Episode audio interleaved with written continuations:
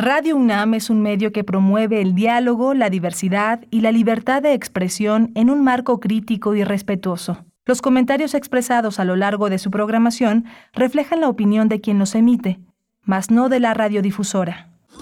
Radio UNAM presenta Primer Movimiento, El Mundo desde la Universidad. Hola, buenos días. Ya es viernes, viernes 8 de julio y son las 7 de la mañana con dos minutos. Arrancamos primer movimiento de este espacio matutino informativo crítico de análisis aquí en Radio UNAM.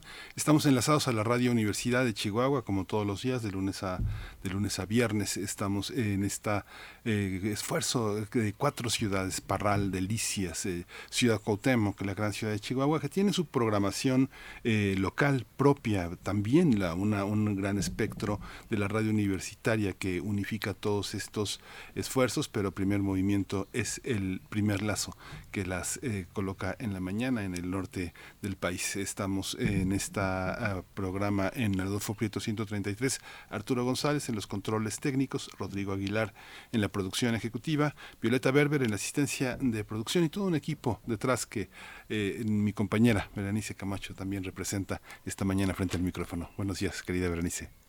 Miguel Ángel Quemain, muy buenos días. Un saludo a todos los que están llegando este viernes a esta pues primera semana de julio eh, en compañía de Primer Movimiento y de Radio UNAM. Les damos la bienvenida. Hoy vamos a tener música para ustedes hoy que es viernes, pues para despejarnos y sacudirnos un poquito de la semana. Vamos a eh, estar conversando en unos momentos con Víctor Herbank. Es cantautor mexicano, pianista, multiinstrumentalista y compositor de canciones eh, pues que van de la rabia a la ternura, produce, arregla y escribe toda su música eh, en sus letras, pues se revela, él se revela para vivir con libertad y bueno, vamos a escuchar su propuesta musical. Víctor Herbank estrena su video y su canción que se titula Cerati, así es que bueno, y tiene un material interesante, está en las distintas plataformas que reproducen música. Él además es licenciado en piano por la Facultad de Música de esta universidad y creador de un concepto mm, Rock de Cámara. Vamos a ver de qué se trata. Es la primera propuesta musical que les compartimos en esta mañana aquí en Primer Movimiento. Sí, va a ser muy interesante eh, escuchar a Víctor eh, hablar de muchísimas de las cosas que rodean esta visión en torno a Cerati. Es eh, muy, muy interesante lo que vamos a escuchar en un momento. Tenemos un radiocuento, El Teatro del Viernes, La leyenda de la papaya de Guillermo Murray, este escritor tan prolífico, tan imaginativo. lo publicó en Selector en 2005. Las voces son de Carolina Cortés, de Violeta Torres, de Frida Saldívar y de Santi Maya. Después tendremos la nota nacional. En la segunda hora vamos a hablar, eh, cambiando, cambiando de tema, eh, pues la violencia que se ha suscitado en los recientes días en Oaxaca, que ha dejado víctimas mortales. Vamos a conversar al respecto con Renan Martínez Casas. Él es comunicólogo, periodista y comunicador comunitario, director de Signos y Sentidos. Vamos a tener también en, la, en, el, en el tema internacional, la Escocia presentó un segundo referendo de independencia en 2023, para 2023, que fue rechazado por este, Boris Johnson. Vamos a tratar el tema con Luis Guacuja, él es responsable del programa de estudios sobre la Unión Europea del posgrado en la UNAM. Bueno, la cuestión se pone interesante, interesante también en la en la isla, eh, revisando los protocolos también para Irlanda del Norte, pues bueno, va, a ser un panorama amplio de lo que está ocurriendo luego de eh, que ya han pasado eh, pues algunos algún tiempo del Brexit. Vamos a ver cómo ha resultado toda esta situación y tendremos la poesía necesaria. Yo les compartiré un poco de poesía hacia la tercera hora. Vamos a tener en la mesa del día un trabajo musical de luz, eh, las luz y fuerza, ocho años eh, de trabajo. Vamos a conversar con Laura Deita ella es actriz y cantante, eh, ha defendido y promovido eh, un tema de lucha por las mujeres, que es creadora y directora de muchavieja.com.mx, que involucra opiniones y actividades artísticas de sus amigas y sus colegas. Ganó la beca del FONCA para crear un espectáculo de cabaret y crear eh, la música y la letra de los monólogos de Miss Vagina.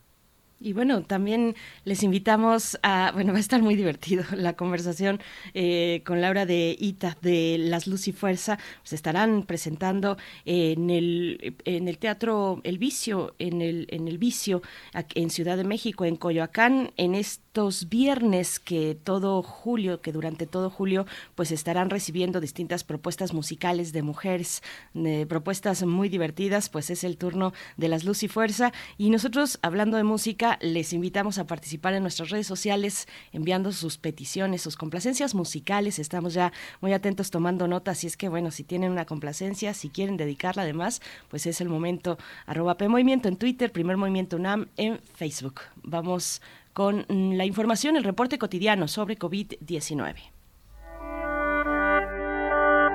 COVID-19. Ante la pandemia, sigamos informados. Radio UNAM. La Secretaría de Salud informó que en las últimas 24 horas se registraron 48 nuevos decesos, por lo que el número de fallecimientos por la enfermedad de COVID-19 aumentó a 325.976. De acuerdo con el informe técnico que ofrecieron ayer las autoridades sanitarias, en este mismo periodo se registraron 32.295 nuevos contagios, por lo que los casos confirmados acumulados aumentaron a 6.185.219, mientras que los casos activos estimados en todo el país por la Secretaría de Salud ascienden a 204.367. En información internacional, la Organización Mundial de la Salud volverá a convocar a una reunión del comité que asesora sobre si declarar el brote de viruela del mono como emergencia sanitaria mundial. La OMS ha detectado más de 6.000 casos en 58 países.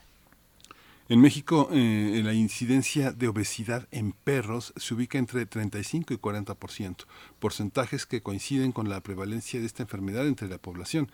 De acuerdo con Gerardo Garza Malacara, académico de la Facultad de Estudios Superiores Cotitlán de la UNAM, la vida de un perro con obesidad se puede reducir alrededor del 20%.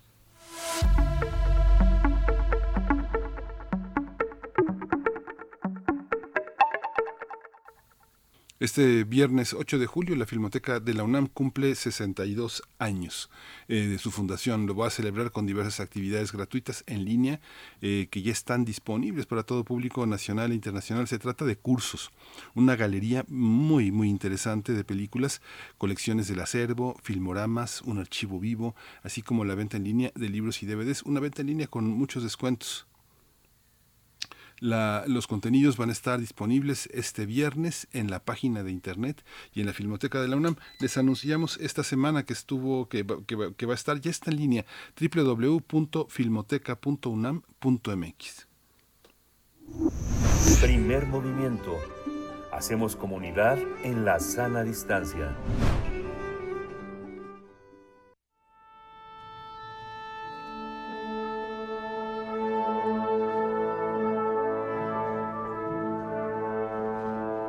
Afina tus oídos. Aquí te presentamos una recomendación musical.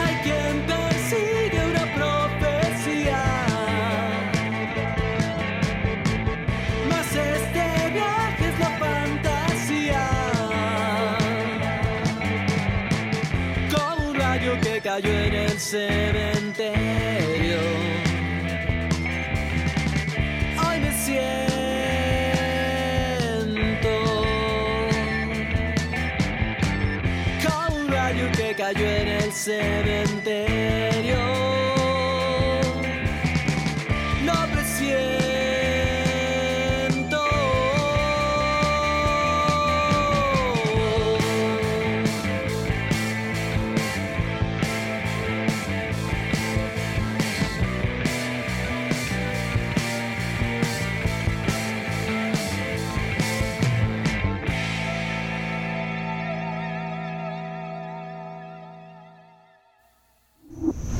Primer movimiento. Hacemos comunidad con tus postales sonoras. Envíalas a primermovimientounam.gmail.com Víctor Herbank es cantautor, eh, cantautor mexicano, pianista, multiinstrumentista y compositor de canciones eh, que van de la furia hasta lo etéreo. Una de las grandes influencias para componer la adquirió de la música argentina a través del cantante Gustavo Cerati. Así que a manera de homenaje presenta Cerati, el nuevo sencillo de este cantautor que nos, permi- nos permite conocer aún más su propio trabajo y parte de su esencia. Víctor es un gran admirador de Cerati y forma parte de su código de influencias. Por esa razón, este single, este, esta pieza única, esta especie de composición que líricamente guarda conexión con el uso de las imágenes, eh, propone al artista argentino que lideraba la banda de Soda Stereo. Sobre este tema musical, Víctor ha explicado que se trata de una canción de rock, que si bien recuerda la música de Cerati, a la vez es un cúmulo de influencias entremezcladas que van desde el blues hasta los Stones y la música mexicana. Cerati fue grabada en los estudios Codependiente en la Ciudad de México, pero la canción fue mezclada y masterizada en Buenos Aires, en Argentina, por el productor y bajista Paco Arancibia. Desde 2015 impulsó su proyecto como solista, Víctor Herbank, que, a- em, ya que además de producir y arreglar su música, la escribe. Así que en sus letras expresa libertad, pero a la vez cuestiona la realidad que vive en la gran capital. Vamos a conversar con él, es con este pianista y cantautor que presentará el video de Cerati como homenaje a uno de sus músicos preferidos. Ya está en la línea y lo saludo con, con muchísimo gusto. Eh, Víctor Herbank, bienvenido a Primer Movimiento. Buenos días. Hola, ¿qué tal? Buenos días. Gracias, gracias, Víctor Herbank. Bien- Bienvenido a Primer Movimiento. Pues bueno, cuéntanos, por favor, ya escuchábamos este material. Cuéntanos, em, pues, qué, qué significa, qué, cómo se ubica también en el conjunto, pues, de tu producción musical. Has estado muy activo durante estos eh, eh, meses y años de pandemia. Nos has dejado otros sencillos también, Indiferente, eh, Cicatriz, Mercenario y Terrible en 2021, estos últimos tres. Cuéntanos, pues, cómo llegas con esta, con este sencillo Cerati y qué significa en el contexto de toda, de toda tu producción musical, Víctor. Claro que sí, pues como la, el sencillo más reciente trata como básicamente de continuar una línea musical que quedó ahí inconclusa, que dejan todos los compositores. Es como eh, quien quiere seguir emulando eh, el universo literario que dejó Sherlock Holmes como si fueran Conan Doyle, pero ya, ya no existe, entonces quiere seguir eh, haciendo historias sobre Sherlock. Es un poco también lo que me pasa a mí con la canción eh, y la manera en que lo hacía Cerati. Entonces quise también explorar esa parte. Eh, eso, pues de alguna manera es también mostrar un poco la el, el mazo de cartas que me tocó a mí y, y las cosas que me gustan así ha sido un poco con estos últimos sencillos y, bueno, este es un, un as, diría yo. Eh, Víctor, ¿y eh, por qué Cerati? O sea, ¿cuál es la influencia, cuáles son los cánones que, está, que establece con Soda Stereo y con sus propias composiciones este cantante? ¿Por qué retomarlo? ¿Qué le dice, qué le dice al panorama mexicano eh, a través de una persona formada en la música, riguroso como, tú? ¿Qué es lo que tiene Cerati para nosotros?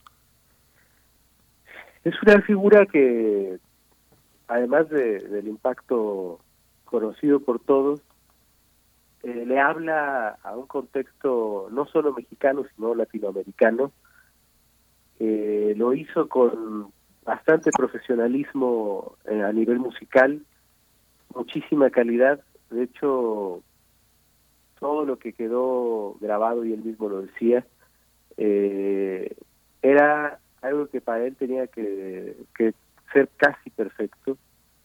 Eh, los vinilos, eh, incluso los archivos digitales, eh, buscaba que, que no tuvieran errores para que fuera algo que realmente trascendiera.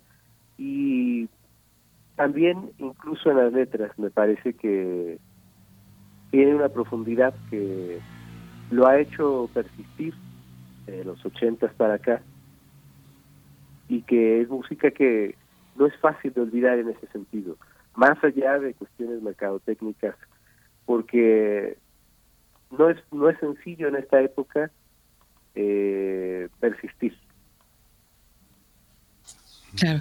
Claro, por supuesto. Bueno, y, lo haces, persistes además a través de un, concepto, a mí me llama mucho la atención este concepto de rock de cámara. Cuéntanos, bueno, tú eres licenciado en piano por la Facultad de Medicina, de, Música de la UNAM, perdón, eh, y, has creado esta idea, este concepto de rock de cámara que, bueno, uno podría pensar el rock va en contra de toda estructura, pero no, no necesariamente. La noción de rock es muy amplia, ¿no? Es amplísima. Cuéntanos, ¿cuál es esta noción tuya y cómo llegas a este concepto de rock de cámara, Víctor? Claro que sí, efectivamente la palabra rock termina siendo una palabra muy amplia y simplemente fusioné lo que es un power trio, eh, que normalmente son los grupos incluso de punk que, que terminan eh, teniendo una guitarra, bajo y batería.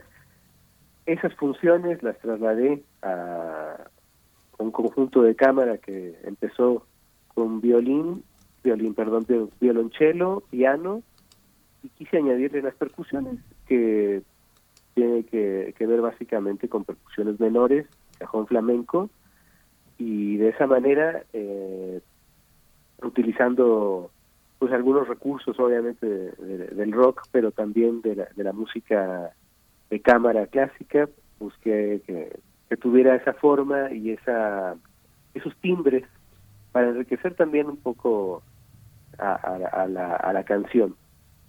Mm-hmm. Reescribir, reescribir ese el pastiche es una de las eh, características de la literatura, de la, literatura en general, aunque la literatura contemporánea ha hecho del pastiche un sello de identidad, sobre todo para poder lidiar con los clásicos. En términos musicales, mucha gente eh, le da al cover el valor del pastiche. Sin embargo, el pastiche es eh, reincorporar e incorporar un concepto musical a uno propio y, y hacerlo a veces inteligente y a veces ininteligible. ¿Cómo, cómo ha sido este proceso en, ti? ¿Qué, ¿Qué de Cerati? Porque la perfección, la calidad, finalmente es algo que eh, con el paso del tiempo se vuelve transitorio, se vuelve fugaz, se diluye. ¿Cómo, ¿Cómo mezclar ese canon que tú observas en él con lo tuyo? Sí, pues salvando las distancias, me parece que Beethoven hacía citas de, Mozart, de Haydn, eh, por ejemplo, la sonata Opus 2 número 1 para piano en fa menor de Beethoven.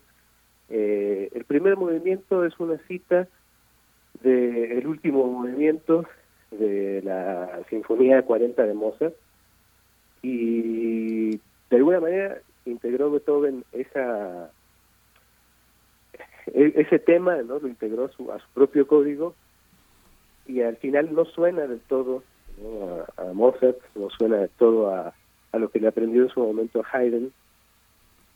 Ya se escucha aún en esas primeras sonatas a, un Beethoven eh, creciendo, pero obviamente, como decía eh, Efraín Huerta, el que esté libre de influencias que arroje la primera metáfora. Y, creo que, que sí, la, la, composición es una cuestión de nutrición, pero no puede uno poner a partir de, de algo nuevo, sino que, que todo es una reelaboración que constantemente va dejando rastros de, de quien la consume. ¿no? Víctor, bueno, eh, Cerati y bueno, concretamente Soda Stereo también tuvieron eh, maestros pues muy, muy significativos. Sin ir, sin ir más lejos, eh, Alberto, eh, Luis Alberto Spinetta, digamos, logra, logra este conjunto de artistas previos a Cerati y a Soda Stereo, logran pues captar y transmitir una, una identidad de la Argentina tan, tan profunda, tan profunda, tan, tan bien compleja como comercial al mismo tiempo, ¿no? Y que bueno, logra eh, pues ubicarse y, echar raíz en, América Latina. ¿Cómo recoges tú esas, mm, pues esas influencias? ¿Cómo te, encuentras con eso más allá de Cerati que también existe? ¿Cómo, cómo lo ves? ¿Y cómo lo ves para México eh, cuando un cantautor como tú se para, se para frente a la escena y bueno, trae también, arrastrando ahora hablabas de la metáfora, ¿no? Quien no tenga esas referencias, pues que lance la primera metáfora. ¿Cómo llegas tú también con tus metáforas? ¿Con qué, con qué bases, con qué recursos propios de nuestro país eh, frente al escenario, Víctor? Sí, eh, me gusta, como bien lo, mencioné hace un, momento, Fren Huerta, eh, Gaspar Aguilera Díaz, obviamente son, son poetas que me han nutrido, son mexicanos. en general es, es parte de mis lecturas eso es lo que me ayuda a construir también un mundo. A veces también me pasa que con las canciones suelo ir recogiendo palabras que me gustan, eh, frases de películas, y si hay alguna noticia igual que me impactó, normalmente voy guardando todo lo que puedo. Por ejemplo, para Cerati encontré una noticia que había caído un rayo en un cementerio español y las tumbas se veían eh, casi como una imagen así del Averno, ¿no? con, el, con el fuego ahí, porque los pobres árboles se quemaron.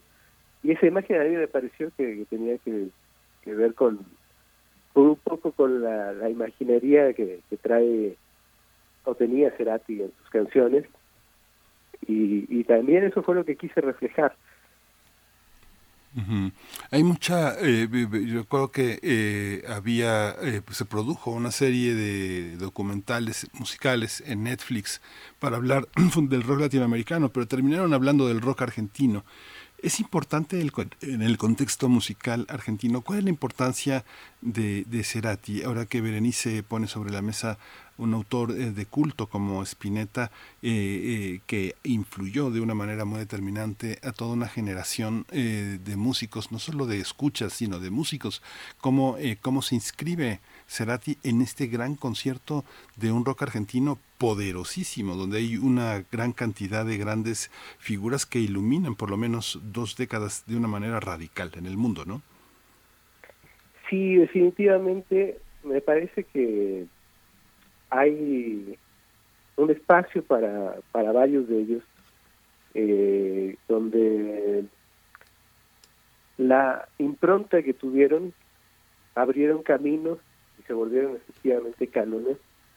Eh, me parece que junto a Luis Alberto Espines está Charlie García, siguiendo un poco esa línea, pero también con una impronta que mezcla un poco eso con Luis Alberto Spinetta está Fito Páez. Y por otro lado también eh, Cerati con la influencia de Luis Alberto Spinetta pero también con una impronta que, le resulta diferente, porque también es, eh, eh, tiene que ver con las influencias que ellos tenían de otros países que, y la música que les que les interesaba y les interesa. Creo que eso fue también lo que hizo que, que siguieran como unas líneas eh, positivas diferentes Bien, pues eh, Víctor Gerván, vamos a escuchar a continuación el sencillo Indiferente también, que nos platiques un poquito de cómo, de cómo llegas con este, con este sencillo, con esta canción. Yo diría, Miguel Ángel, en este documental que mencionas, no sé si estén de acuerdo o un poco pues haciendo, llevándolo al extremo, pero más que rock de Argentina, refleja la trayectoria de Gustavo Santaolalla, pero bueno, porque también se acerca al rock mexicano, pero desde ese lugar, solamente desde ese lugar y deja, me parece, bueno, casi solamente desde ese lugar deja fuera muchísimo, muchísimo, como si solo existieran dos o tres bandas en México que, que gracias al genio de Gustavo Santaolalla, pues pudo, pudo el rock mexicano surgir en algún momento, pero bueno, lo dejo ahí eh, para que nos comentes, Víctor, eh, sobre este sencillo que vamos a escuchar a continuación. Indiferente es un sencillo de 2021, repito, pues has estado muy activo y sería interesante que regresando del mismo también nos cuentes un poco de cómo ha sido tu producción en la pandemia, ¿no? Tu proceso creativo durante la pandemia, pero vamos con Indiferente. Cuéntanos de qué va. Sí, es una canción de despedida, es una canción que trata de, generar eh, un poco de, sazón porque es música que, no tiene como referencias tanto en, cuanto a que se, no se repite un mismo elemento todo el tiempo, sino que está tratando de fluir dentro de lo posible, eh, mostrando cada vez música diferente. Entonces, eh, como siempre, igual ando haciendo citas. Acá se, darán cuenta igual de, una cita clásica del impresionismo. Y, y nada, a mí me, me, gusta mucho pues expresarme de esa manera. Yo, yo veo la, la composición como un rompecabezas. Y, y bueno, acá no, no nada más es la idea de romper la cabeza, sino también de, reproducir algo a través de eso, en, lo emocional. Muy bien, pues vamos a escuchar entonces Indiferente. Estamos conversando con Víctor Herbank. Decirte hasta nunca, algo no funciona entre los dos. Siempre estuve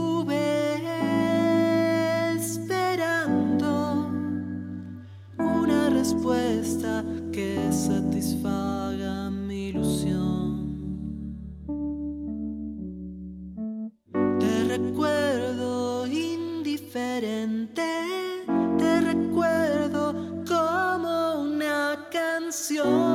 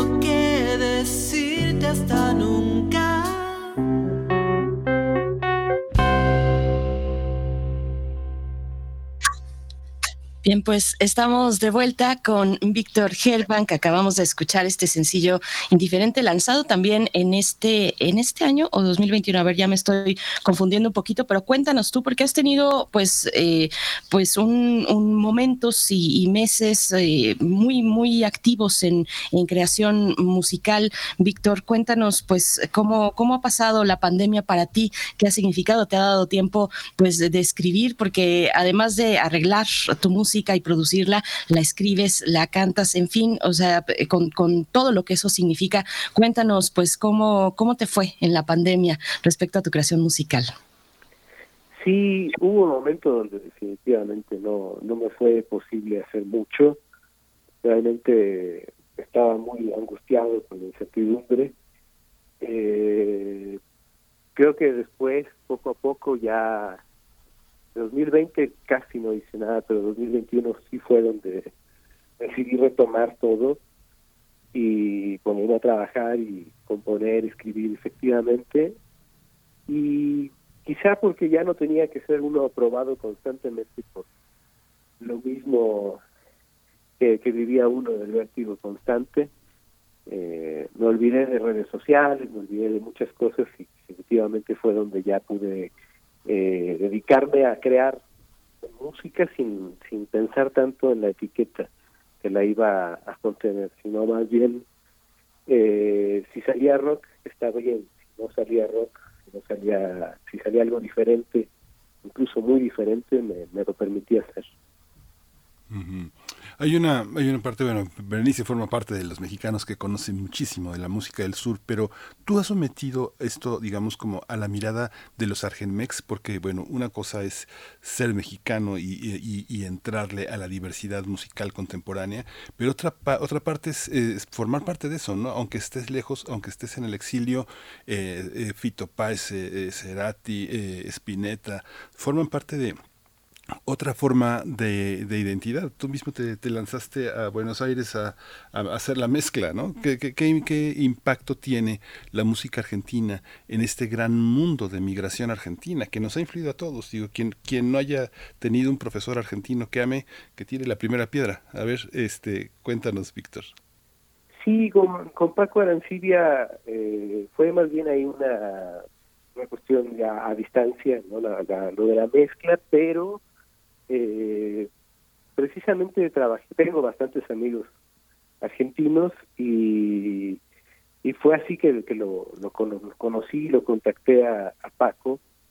Eh, estaba yo buscando nada más que se dieran el, el sello y la impronta también que, que los caracteriza a, esa, a ese sonido ya definitivo de la mezcla. Sabía yo que que no había mejores manos para, para hacerlo, eh, porque también tenía yo esa, esa inquietud de expresar algo que quedara dicho de esa manera, ¿no? con, esa, con ese sello. Víctor, y acá en México, ¿a quién sueles convocar para pues, pues acompañar tus, tus producciones? ¿Quiénes, ¿Quiénes te van acompañando? ¿Con quién te espejeas también? ¿Y quién directamente está colaborando contigo, eh, dándote eh, pues su punto de vista? Eh, ¿cómo, ¿Cómo ves esa parte acá en México?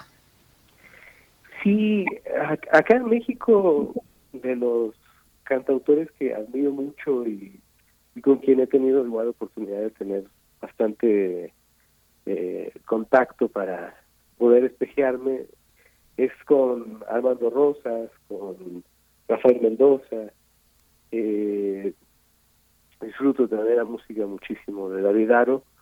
Entonces son, son personajes que a mí me, me nutren y que me parecen muy relevantes por, por cómo hacen su labor en la canción. Eh, normalmente toco con eh, una percusionista que se llama Maribel Pedraza, que es parte de una agrupación eh, de música contemporánea que se llama Barra Libre. Eh, colaboramos desde hace ya varios años juntos. en otro momento también estuve tocando con Jonathan Villafuerte, eh, que nos acompañaba en el violonchelo. Ahora eh, esa, esa parte la hace un amigo que se llama Ricardo Cano. Y pues por lo demás, eh, esa es la base rítmica. Yo hago todo lo, lo demás. Y, y, he ido cambiando también mucho las personas con las que trabajaba, porque también creo que aventurarse nuevamente a hacer distinta distinta música requiere de distintas personas.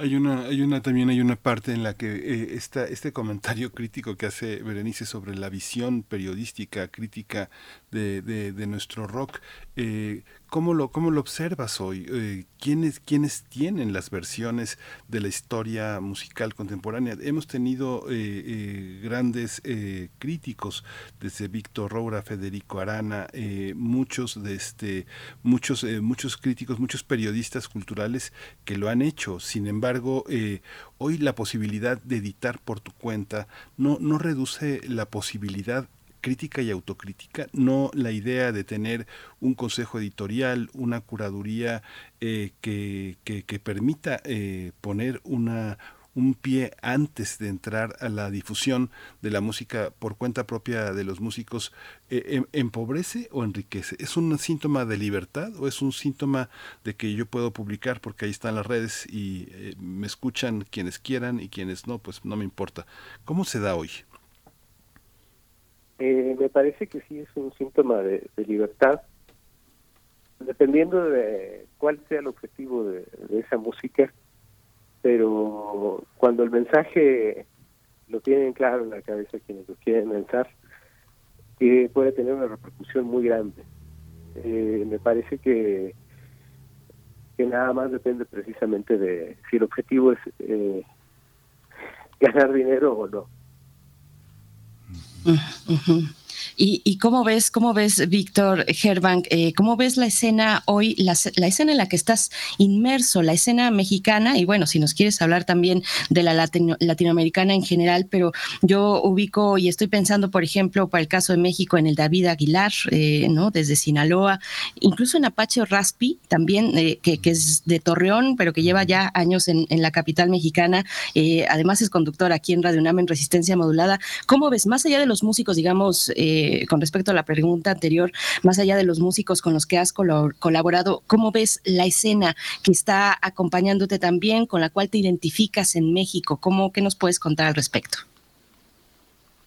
Sí, es una escena muy rica, eh, es una escena que de alguna manera está cocinando un futuro que espero que, se concrete y que nos deje música trascendente, música que, en algún momento también, eh, ahora gozamos de algunas de algunas músicas que, siguen sonando de, bastantes años atrás y que espero que, que también llegue esa, esa posibilidad de, refrescar ese ámbito.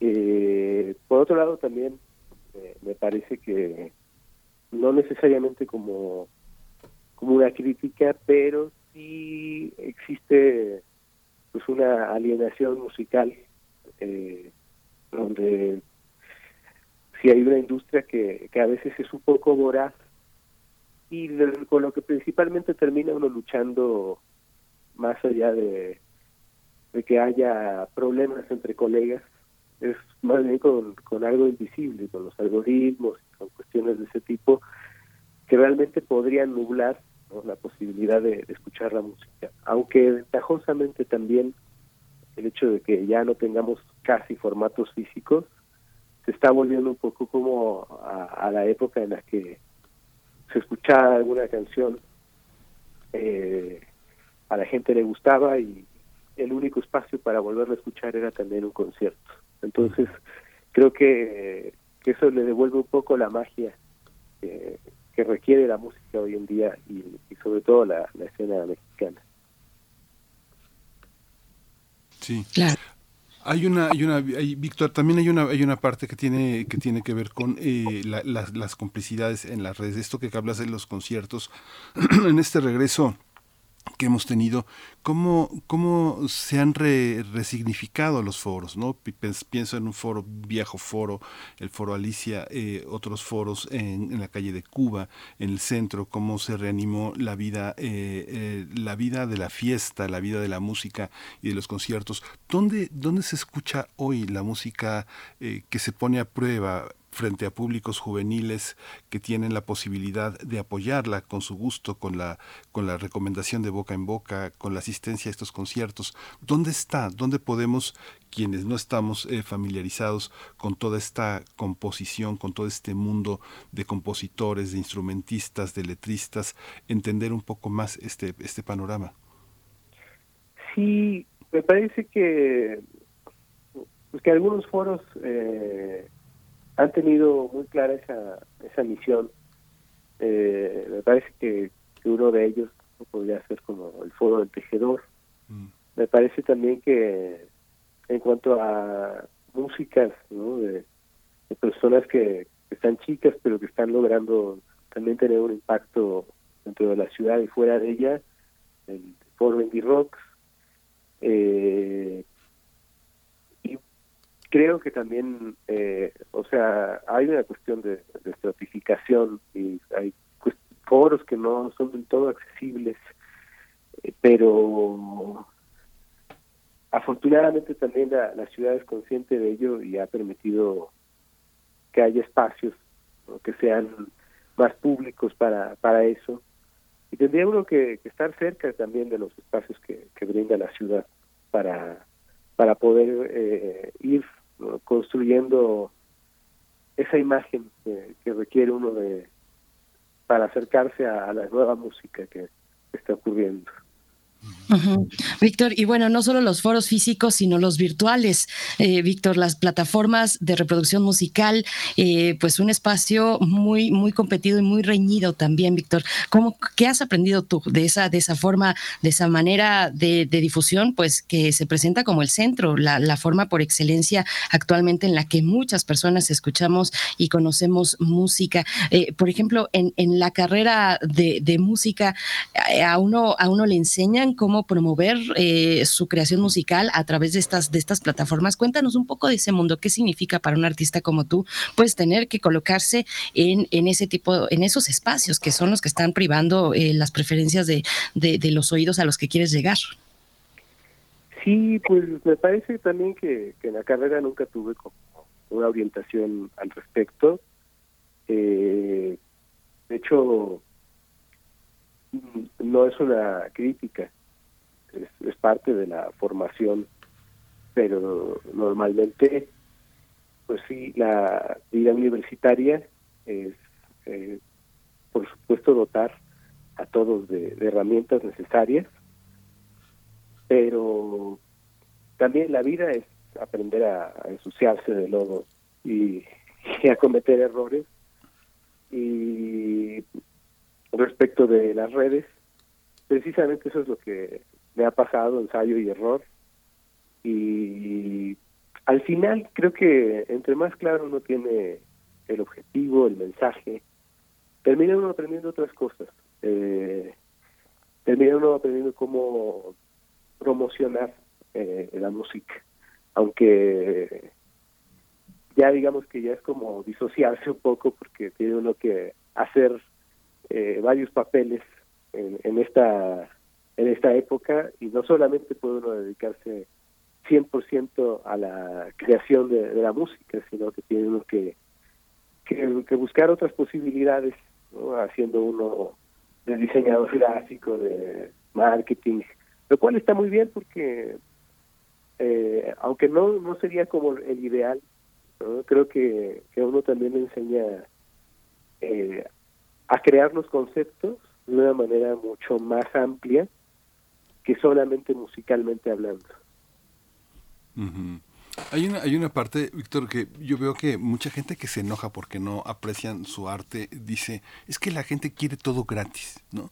¿La gente quiere todo gratis o hay una parte del mercado eh, que pone a prueba un montón de contenidos, unos con los que ya no puede... Eh, cobrar por segunda o tercera o por 500 veces, sino que los tiene que colocar como los Doors, los Rolling Stones, este, muchos grupos muy importantes, Lou Reed, todo está accesible, pero hay unas partes, hay unos artistas que no encuentras, por más que le busques, por más que lo veas, eh, lo quieras gratis, no está gratis. ¿Cómo se da esta, cómo se dan estas dicotomías entre lo que la gente no quiere pagar y lo que la gente quiere gratis y lo que debe ser gratis y lo que debe de cobrarse y sostener a la industria musical, eh, Víctor?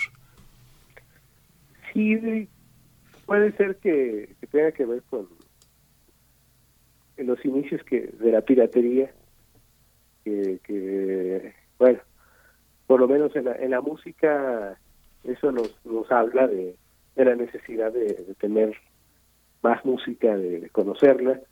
Yo en algún momento concebí eso como una posible democratización de, de la cultura. Eh, sin embargo, sí, toda labor requiere una remuneración.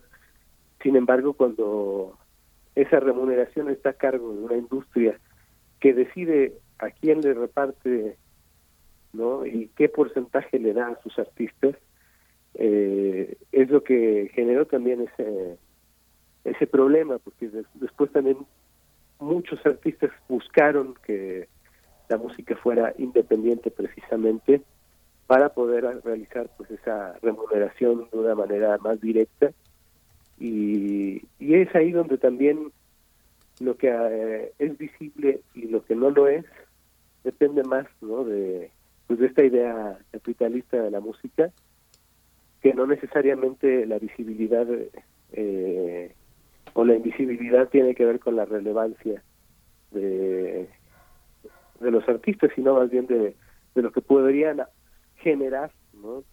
económicamente Bien, pues eh, Víctor, antes de antes de despedirnos, de ir con un poquito más de música, de tu música, eh, hay que decir que bueno, este sencillo Cerati viene además acompañado de, de un video. Eh, ¿qué, ¿qué, significa todavía actualmente? Y, y, digo todavía, pues no tratando de desdeñar, sino al contrario, viendo que, que sigue siendo importante el video, al menos es lo que yo veo, lo que yo puedo percibir. Pero ¿qué significa, en tus palabras, el audiovisual para acompañar una canción? Mm, Víctor, y cuéntanos también, pues, quién te produjo este video, cómo fue realizado. De entrada, eh, un saludo para toda la gente que nos escucha en Ciudad Satélite, porque fue este videoclip realizado allá en Ciudad Satélite. Cuéntanos un poquito de esto, Víctor. Creo que sí, ahora es imprescindible eh, con la manera en que se está promocionando la música, quitar la, la parte audiovisual. Me parece es muy importante porque eh, en tanto hay tanta oferta, hay, hay que ser disruptivo, hay que buscar eh, ser visible precisamente, pero a la vez eso, eso nos permite ser escuchados, porque si solamente nos soltamos a esperar que la música sea escuchada, puede ser eh, algo que que no suceda. Entonces son, son maneras de, levantar la mano.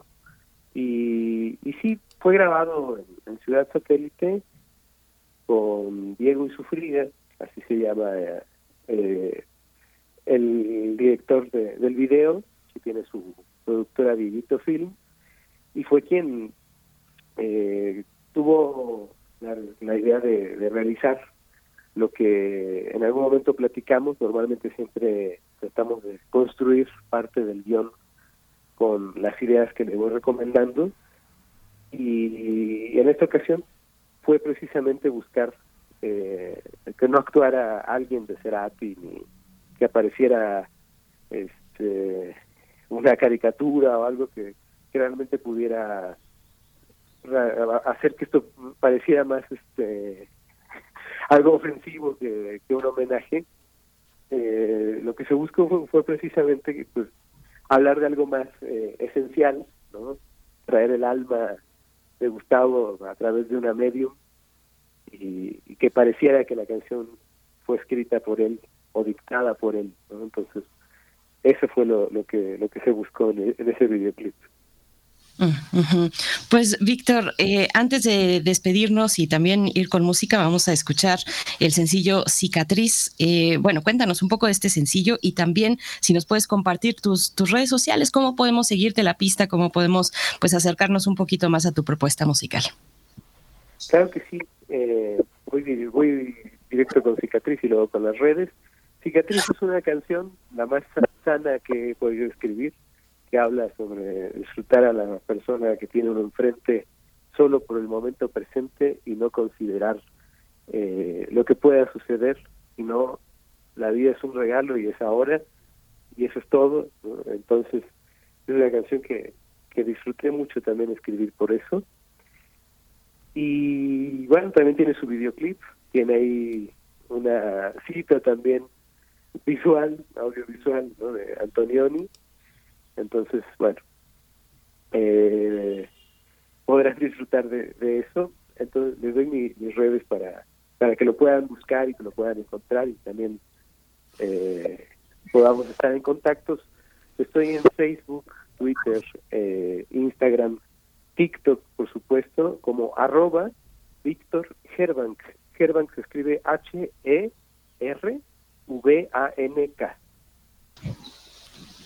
Pues, pues ahí están las coordenadas para eh, seguir, seguir tu música, tu propuesta musical. Eh, Víctor Herbank, mm, cantautor mexicano, pianista, multiinstrumentista y compositor. Pues bueno, te, agradecemos mucho, te deseamos lo mejor en este camino que emprendes ahora con, con esta canción, este sencillo Cerati. Y también eh, vale la pena de verdad mucho acercarse a lo que ya has hecho en años pasados, en 2016, en 2017, lo que has impulsado en tu carrera musical, Víctor. Te agradecemos mucho esta participación y nos quedamos con Cicatriz. Gracias, Víctor. Al contrario, un gusto enorme platicar con ustedes. Gracias. Vamos con música. Frente a tus ojos tengo que decir, valieron la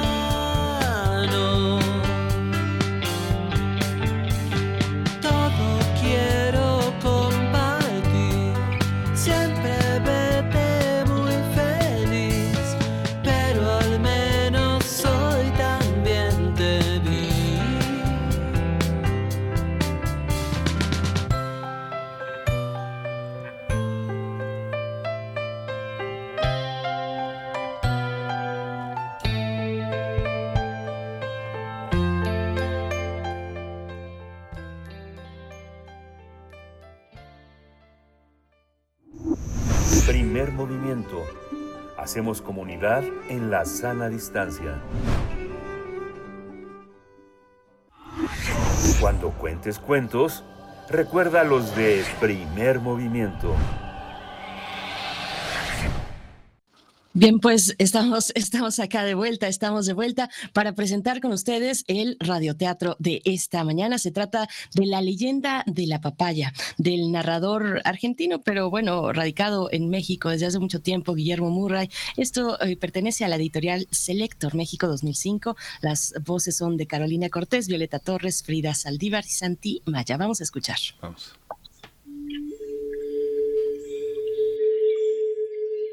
La leyenda de la papaya de Guillermo Murray, editorial Selector, México 2005.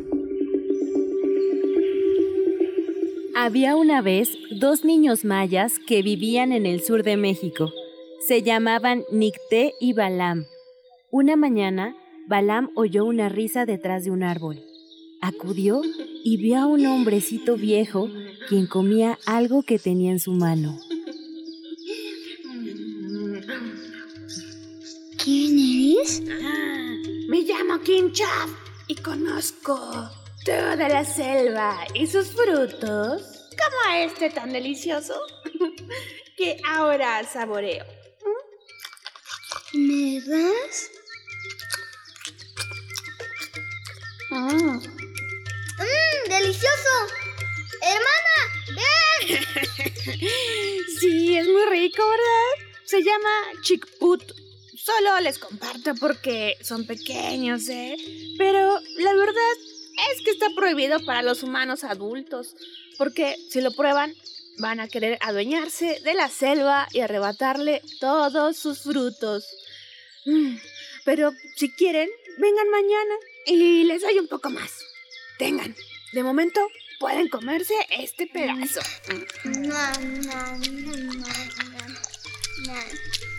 Nicté y Balam regresaron a casa con un poco de aquel fruto.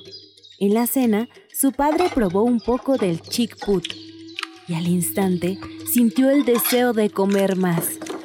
Su padre les exigió saber en dónde habían conseguido aquel manjar y que no saldrían hasta que no se lo dijeran. Como los niños no regresaron a la selva, King Chop se dirigió a su casa y pidió que le dejaran verlos, pero los padres lo atraparon dentro de un costal y le dijeron que solo podría salir si les decía dónde estaba la fruta.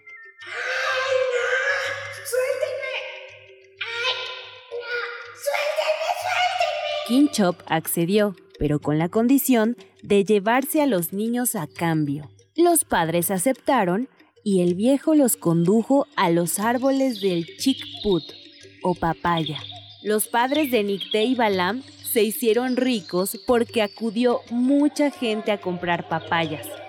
Sin embargo, ambos estaban tristes porque se percataron de que las riquezas, sin sus hijos, no tenían sabor alguno. En ese instante, pasó una anciana y les pidió algo de comer. Le dieron papaya, que es lo que tenían en abundancia, y de pronto volvieron a escucharse las risas de sus niños. A partir de ese momento, los padres de Balam y Nicté se dedicaron a repartir papaya a quien lo pidiera, con la esperanza de que cada uno de sus frutos de aroma y sabor incomparables revivieran el amor de sus hijos. Nicté y Balam se quedaron a vivir con Chop para siempre y se hicieron cuidadores de la selva. Por eso, cuando saboreamos la papaya, muchos recordamos a los niños que nos regalaron una de las frutas del paraíso.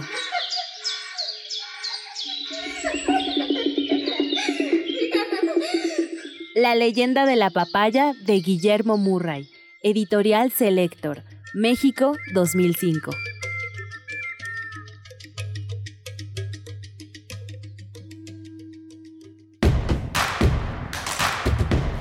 Síguenos en redes sociales. Encuéntranos en Facebook como Primer Movimiento y en Twitter como arroba PMovimiento. Hagamos comunidad.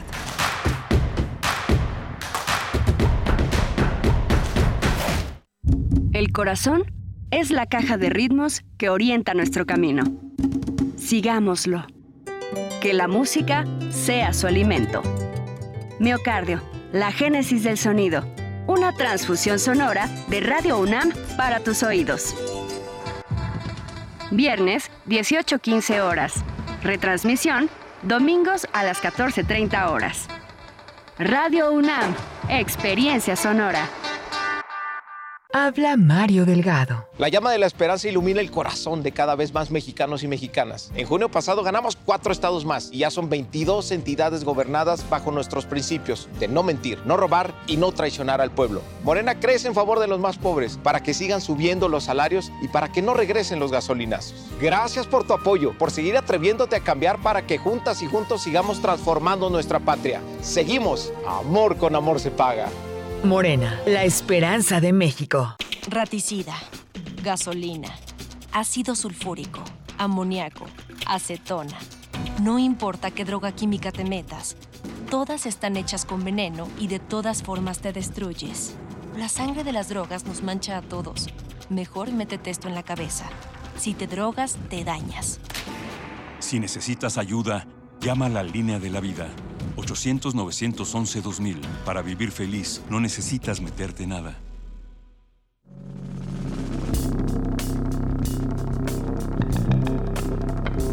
Prisma RU. Relatamos al mundo. Un informativo con visión universitaria. Noticias, análisis, debate. Prisma RU. Conduce Deyanira Morán. Invitamos a escucharnos de lunes a viernes, de 1 a 3 de la tarde. 96.1 de FM. Radio UNAM. Experiencia sonora.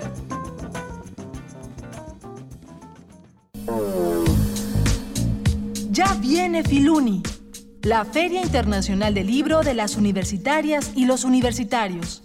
Del 30 de agosto al 4 de septiembre. Invitadas especiales, Universidad Complutense de Madrid y Universidad de Costa Rica. Acceso gratuito. Nos volvemos a encontrar. Más información en filuni.unam.mx.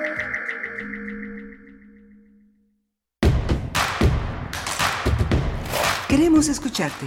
Llámanos al 55 36 43 39 y al 55 36 89 89. Primer movimiento. Hacemos comunidad. Muy buenos días, ya estamos de vuelta en primer movimiento y es viernes 8 de julio de 2022, pues ya iniciando este segundo semestre del año. Son las 8 con 6 minutos de la mañana. Saludamos a la radio Nicolaita que nos aloja en esta hora de 8 a 9 en el 104.3 de la frecuencia modulada en Morelia. Esperemos, esperamos que pues ya estén disfrutando de sus vacaciones toda la comunidad o al menos preparando las vacaciones toda la comunidad de la Universidad Michoacana de San Nicolás de Hidalgo y todos ustedes que nos escuchan, que nos van sintonizando que permanecen desde muy temprano en las frecuencias universitarias del 96.1 Radio UNAM y el 860 de AM. También, bueno, eh, reconocer todo el esfuerzo de este gran equipo. Se encuentra Rodrigo Aguilar como cada mañana en cabina, en la producción ejecutiva. Arturo González está hoy frente a la consola en los controles técnicos. Tamara Quiroz en nuestras redes sociales. Violeta Berber en la asistencia de producción. Está Antonio Quijano, también nuestro jefe de noticias. Miriam Trejo, coordinadora de invitados. En fin, todo un equipo, todo un equipo que es pequeño, pero que es muy trabajador.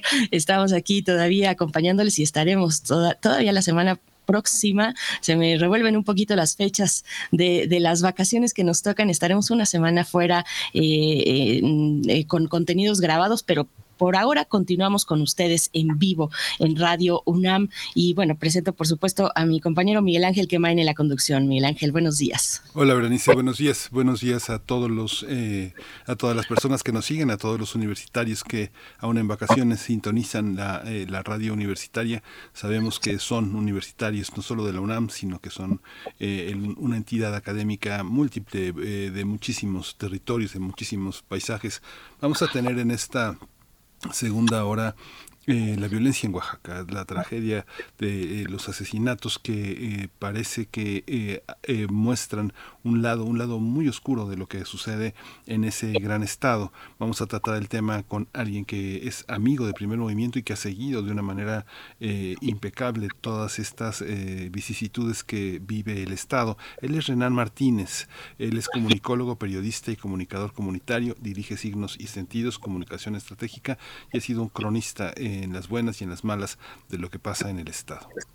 Sí, y después tendremos en nuestra nota nacional una, una lectura sobre la, este segundo referendo de independencia que estaba estipulado para 2023 en Escocia, un segundo referendo. Pues bueno, las, las cuestiones se, se, ponen en un panorama eh, un tanto de incertidumbre luego de lo ocurrido ayer eh, precisamente con, eh, con el primer ministro de Gran Bretaña, Boris Johnson. Pues vamos a ver cómo se perfila ahora esta relación con eh, países que integran, que integran el Reino Unido, el caso de Escocia también está muy interesante asomarnos a Irlanda del Norte eh, y su relación eh, comercial con la Unión Europea. Vamos a tener el comentario de Luis Guacuja, responsable del programa de estudios sobre la Unión Europea del posgrado de la UNAM, pues para acercarnos a este panorama, este panorama que, que cubre tantos flancos desde lo comercial hasta lo cultural, por supuesto también las residencias de aquellos eh, pues personas que pertenecen a algún país de la Unión Europea y que pues eh, hicieron su vida en, Inglaterra y, ahora pues eh, su situación también pues ha ido poniéndose cada vez más compleja luego del Brexit que ya cumple un tiempo. Así es que bueno vamos a tener la participación y el análisis de Luis Guacuja para atender estos temas. Les saludamos en redes sociales y les invitamos a participar con sus complacencias musicales. Acuérdense que hoy recibimos su música por acá. Eh, nos dice Martis en Twitter, dice, buenos días. El primer movimiento, me gustó mucho, lo, debo reconocer, se refiere a la música, a la música de, de Víctor Herbank, con quien estuvimos eh, conversando ampliamente la hora anterior, y dice Martis, lo empezaré a seguir, ahora el desayuno estuvo acompañado de buena música. Gracias, Miguel Ángel, Berenice, excelente fin de semana. Pues bueno, Martis, gracias a ti por sintonizar y de nuevo, pues eh, envíenos sus complacencias musicales díganos qué quieren escuchar esta mañana, esta mañana de viernes, con qué quieren inaugurar el fin de semana de esta, de este, este primer fin de semana de julio, o no, ya fue más bien el anterior en realidad, pero bueno, estamos aquí con ustedes escuchando, bueno, leyendo sus comentarios en nuestras redes, redes sociales, arroba Movimiento en Twitter y Primer Movimiento UNAM en Facebook. Vamos ya con nuestra nota nacional. Primer movimiento Hacemos comunidad en la sana distancia.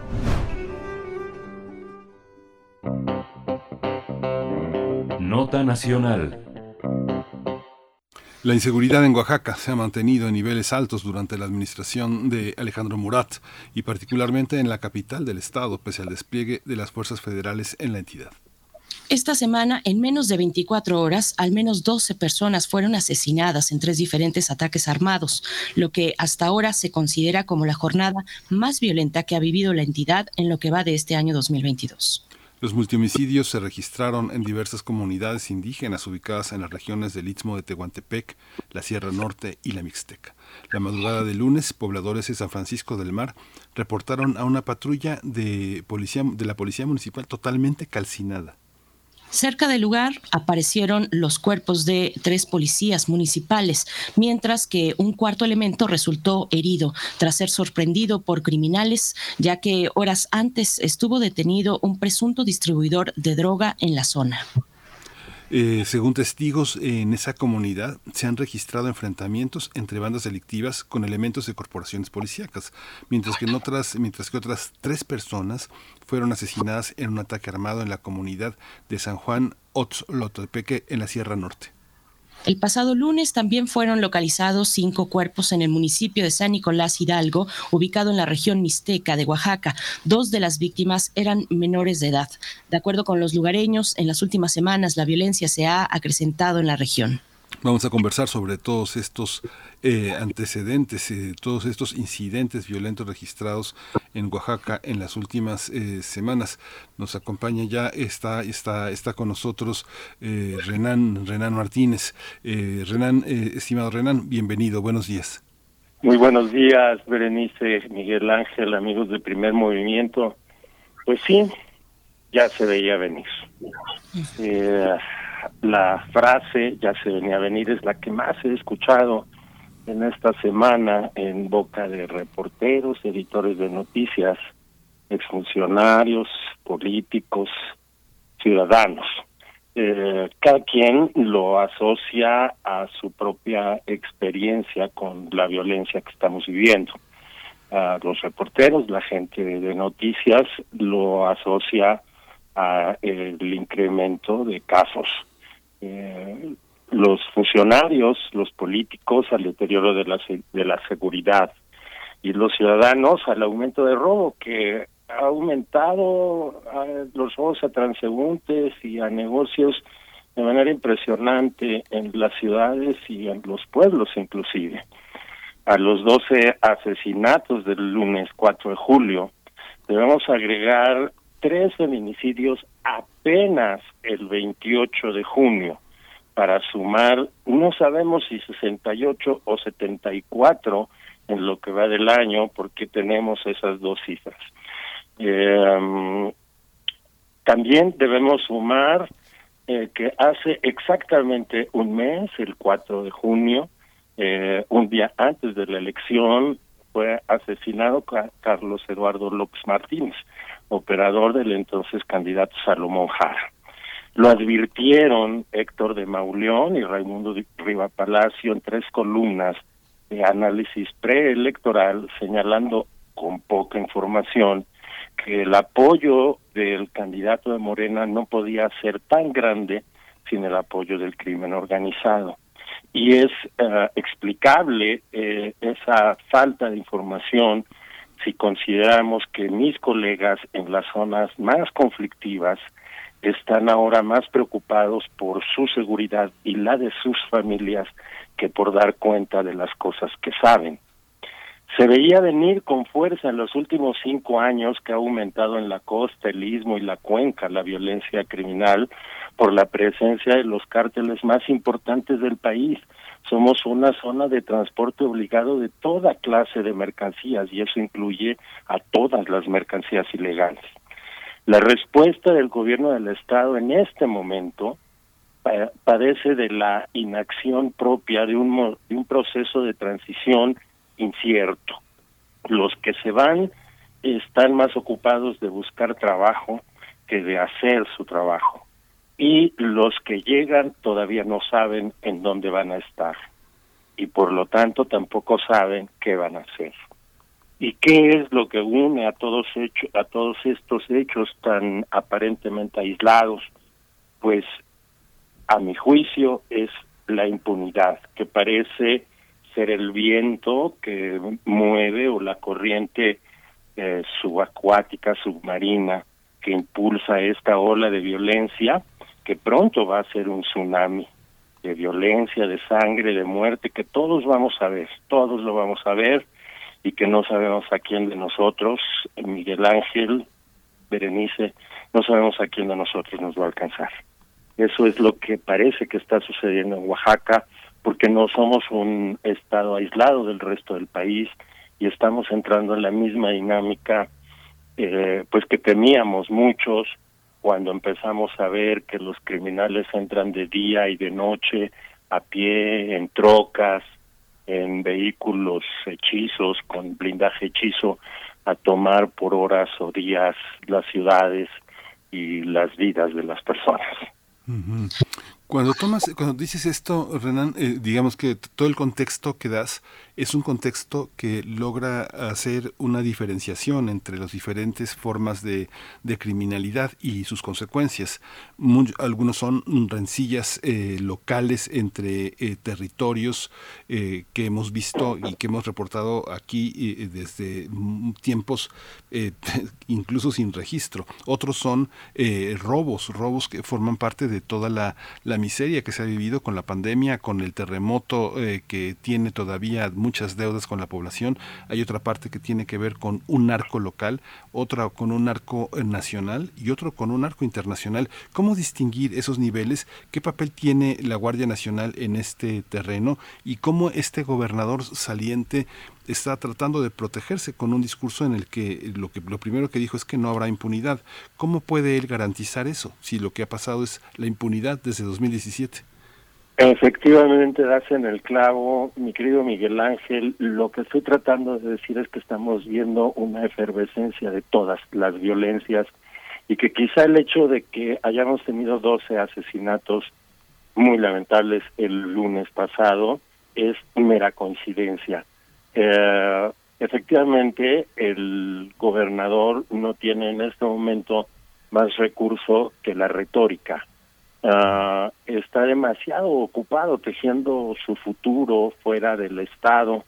Eh, y eso genera más incertidumbre en, en, la en la población.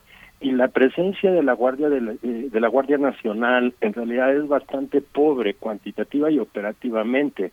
Eh, para empezar en comparación con el territorio que como sabemos es sumamente difícil para cubrir o para reaccionar por zonas este pero no solo eso sino eh, no cuenta en general con eh, digamos los mecanismos de vinculación con el gobierno del estado lo suficientemente eficaces para poder hacer el trabajo que se requiere en esta en, en una situación tan grave como la que estamos viviendo. Estamos digamos más eh, descuidados que en lugares más conflictivos del país.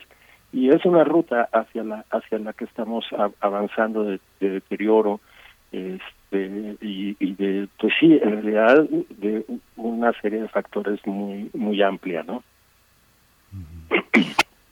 claro, eh, Renan, Renan Martínez, bueno, pues, eh, eh, y, bueno, esta violencia, esta impunidad también hasta el momento, pues toca, toca agentes de la policía, tres de ellos resultaron, bueno, fueron asesinados, uno más resulta herido este, este ataque puntualmente, mm, de alguna manera podríamos esperar a que mueva, que sacuda un poco más a las autoridades para que con, pues, con mayor diligencia puedan eh, resolver, resolver la situación. Pues lo has dicho, estamos en un momento pues muy complicado para Oaxaca eh, con esta ola de violencia que ya se veía venir, lo has dicho, pero estamos en un, pues en una coyuntura política de cambio de administración.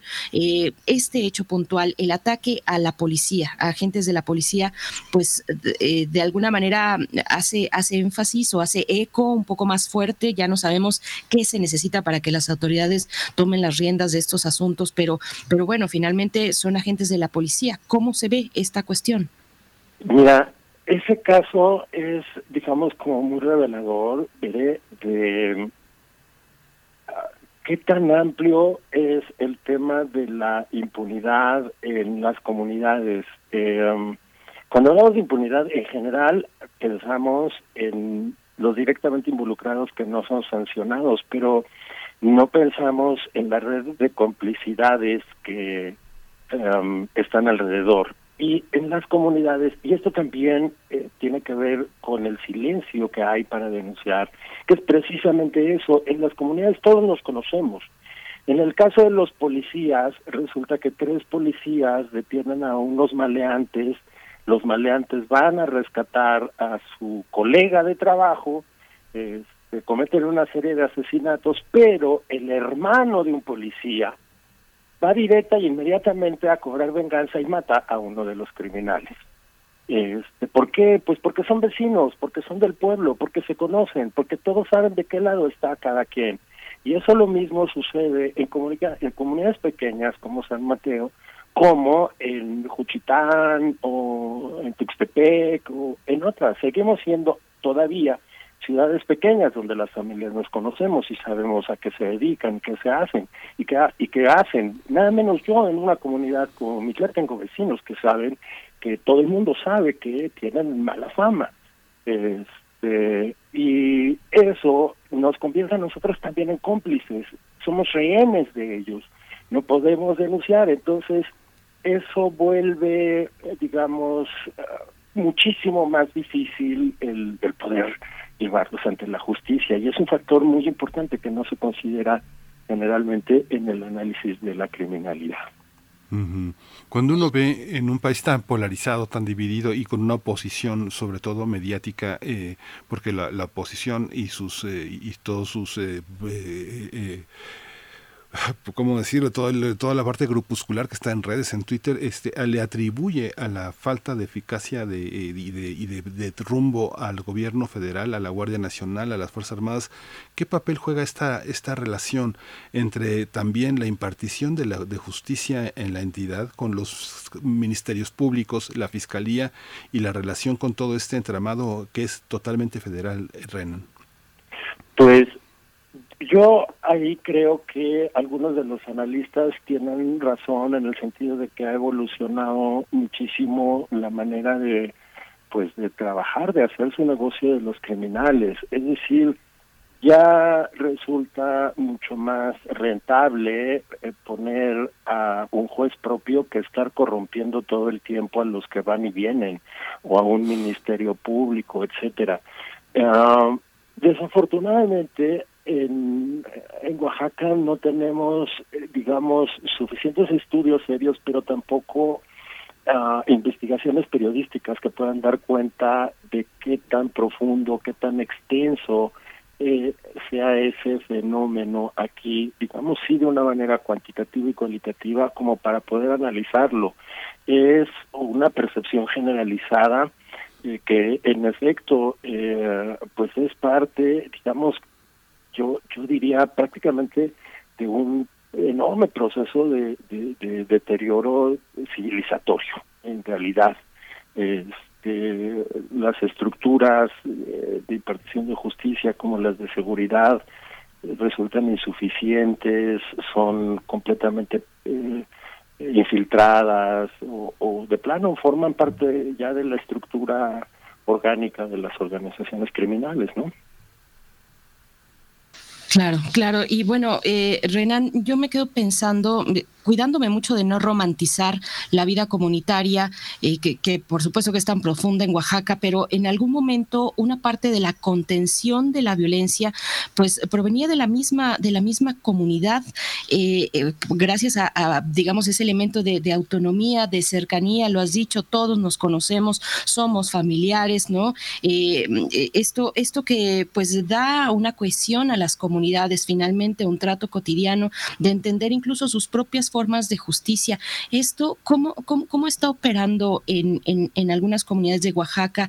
Eh, ¿Es todavía un elemento que puede hacer frente a una violencia generalizada que recorre no solo el estado de Oaxaca, sino como lo sabemos, muchos otros estados que ya no sabemos cuáles contar y cuáles, eh, y cuáles no, pero, pero que está, eh, vaya, en gran parte del territorio del país? ¿Cómo interactúan estas formas comunitarias de contención, de entender la vida comunitaria, de entender la justicia, de, promover eh, pues una vida no violenta para los integrantes de la comunidad? Pues cómo interactúa con esta, con este marco mucho más amplio, eh, estatal y, nacional, Renan.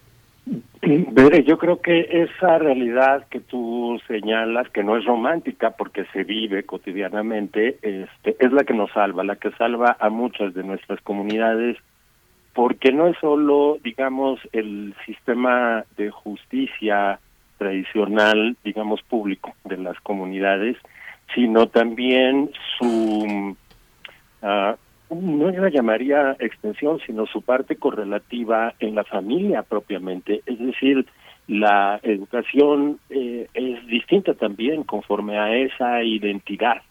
Entonces, el, uh, el, trabajo de contención, de prevención, es mucho mayor. Y en esas comunidades, sí, claro, por supuesto que eh, la criminalidad no llega, pero ni con mucho a los niveles que vemos, no, diría que no es organizada, que pues son personas que cometen excesos este, y que no trasciende de eso y que son comunidades sanas en este sentido, pero no todas están en la circunstancia ni, ni, ni todo el Estado eh, se rige de esa manera. Eh, valdría mucho la pena, no tengo en realidad ese dato, pero efectivamente comparar, eh, digamos, eh, qué municipios están que, que, se rigen bajo el sistema de usos y costumbres eh, tienen que índices de criminalidad, pero yo estaría seguro de que eh, es lo que nos salva, no, no, no hay duda de eso. ¿Cómo ha evolucionado Renan también en, en este en este contexto de, de violencia, de enojo, de, de, enorme impunidad? Todo lo que en su momento reportaste como eh, esta gran crónica que hiciste de las consecuencias del sismo, su organización y su atención por parte de las propias comunidades, de las organizaciones civiles y del propio gobierno. Y ahora con las consecuencias de la pandemia, pareciera que todo esto borra un poco eh, lo que se está viviendo en comunidades todavía muy afectadas por los contagios, que son, eh, ahora sabemos que con la presencia de Omicron lo hemos estado revisando, eh, la, el contagio no para porque las familias son numerosas, porque viven, no hay manera de aislarse en algunas comunidades, hay un solo cuarto, se divide por cortinas, se divide por telas, no es fácil el mismo baño, muchas cosas que no permiten aislarse y que permanece la pandemia entre nosotros. ¿Cómo conviven todos estos elementos para acelerar, para acelerar a la gente, para ponerle en una situación de desesperación, Renan? Eh, sí, yo creo que eh, eso, estas situaciones que estamos viviendo, que describes muy bien, han creado como una situación de mayor angustia, de mayor estrés, eh, valdría la pena también hacer un comparativo con la migración que hayamos podido tener en este periodo, seguramente eh, ha, aumentado eh, y bueno, pero sin embargo saltar saltar de eso a, digamos la violación de la ley por su por sobrevivencia creo que sí no no es algo que le resulte en nuestro contexto a las personas tan fácil. Es decir no vivimos en una situación donde sea como en la ciudad tan fácil de eh, viajas una hora en el metro estás en un lugar completamente distinto donde nadie te conoce y puedes arrebatar un bolso y echarte a correr con un poco mayor de seguridad. Aquí eso digamos, no lo puedes hacer en tu comunidad y, si quieres eh, hacerlo tendrás que invertir en un viaje largo este, en tiempo, en costo y quizá no resulte rentable. Este, así es que no, no, no diría que es un factor que esté empujando tan fuertemente. Eh, yo creo que sí tiene que ver más con, eh, digamos, por ejemplo, que ya nos hemos convertido en una eh, en, eh, en, un eh, estado de consumo de, drogas y sintéticas. Además este digamos ese quizás sea un factor que empuje más pero por lo pronto creo que la pobreza no está ejerciendo esa ese, esa impronta en la en la en la delincuencia Miguel pues Renan Martínez, ya para acercarnos al cierre, ¿qué, ¿qué, qué, esperar para estos casos? ¿Qué esperar en términos de justicia, por supuesto, y esclarecimiento para estos casos? El gobernador, como ya lo hemos dicho, pues bueno, a veces, a veces ya no sabe uno cómo, cómo leer estas declaraciones, pero el gobernador insiste en que, en que no habrá impunidad. Eh, ¿cómo, cómo, se, ¿Cómo se refleja también en este contexto el apoyo de la Guardia Nacional? Cuéntanos un poco, pues, qué, qué esperar para estos casos y, y, de nuevo, pues no quedarnos con esa sensación de que todo permanece impune en este país, aunque, aunque pareciera que, que muchas veces es así, son problemas muy profundos, de índole muy diversa, pero, pero cuéntanos un poco para el cierre, Renan. Sí, mira, creo que podemos esperar, por lo menos de estos tres casos y quizá en general, eh, resultados eh, desiguales eh, en relación con la capacidad de respuesta de los aparatos tanto de seguridad como de justicia. Por ejemplo, en el caso del Istmo, precisamente de los policías, hubo una respuesta muy rápida, este, seis detenidos, creo, de manera muy rápida, intervención del fiscal, atención de los medios, etcétera. Pero en el caso de la Sierra Norte, eh, ni siquiera contamos con información suficiente de, de los detenidos y de los casos. Este, entonces, eh, pues depender, depende un poco, un poco de eso. Eh, yo creo que, pues sí, en, algunos casos podremos encontrar justicia, pero dudo de que de que eso pueda suceder en todos. Y bueno, habrá que darle seguimiento para ver qué sucede, veré. Pues Renan, pues te agradecemos muchísimo como siempre toda esta diversidad, todos estos registros que tú logras proponer y captar, eh, te, te, agradecemos mucho.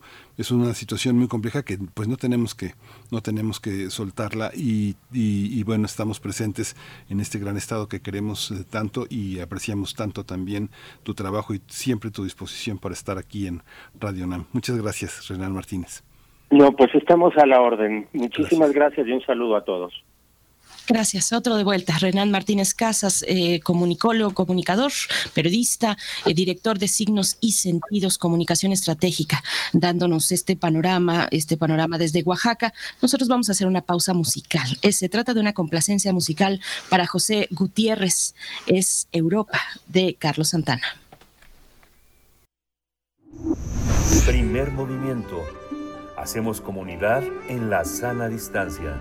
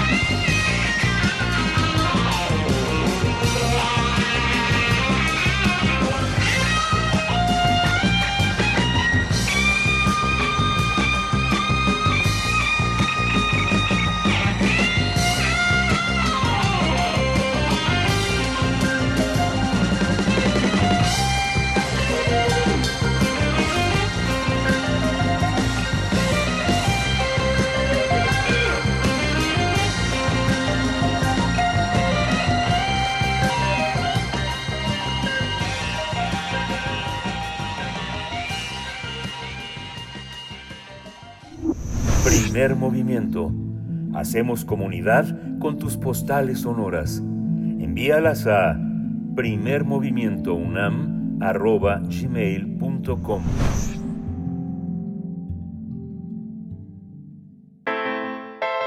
Nota Internacional. La primera ministra de Escocia, Nicola Sturgeon, pidió que el 19 de octubre de 2023 se celebre un referendo consultivo sobre la independencia de la nación que forma parte del Reino Unido. De forma contundente, Sturgeon informó que le escribió al todavía primer ministro británico Boris Johnson para pedirle formalmente su consentimiento para llevar a cabo el voto y aseguró que pretendía seguir adelante con su plan independentista si Londres no aceptaba su petición. La jefa del Ejecutivo aclaró que la consulta tendrá que ser legal y constitucional y prometió acciones legales si el gobierno británico intenta bloquearla. También adelantó que la pregunta del referéndum sería la misma que se utilizó en el último voto organizado en 2014, que era ¿debe Escocia ser un país independiente? Recordemos que hace ocho años Londres aceptó organizar un referendo y le dio a los electores escoceses la opción de seguir formando parte del Reino Unido o convertirse en un país independiente. Eh, en este momento, el 55% de los escoceses votó por seguir siendo parte del Reino Unido. Eh, sin embargo, eh, su salida de la Unión Europea abrió la puerta a replantear la cuestión, ya que los escoceses estaban contra esa decisión. Cabe destacar que antes de anunciar su renuncia como primer ministro británico, Boris Johnson denegó la celebración de un segundo referendo de independencia a Escocia.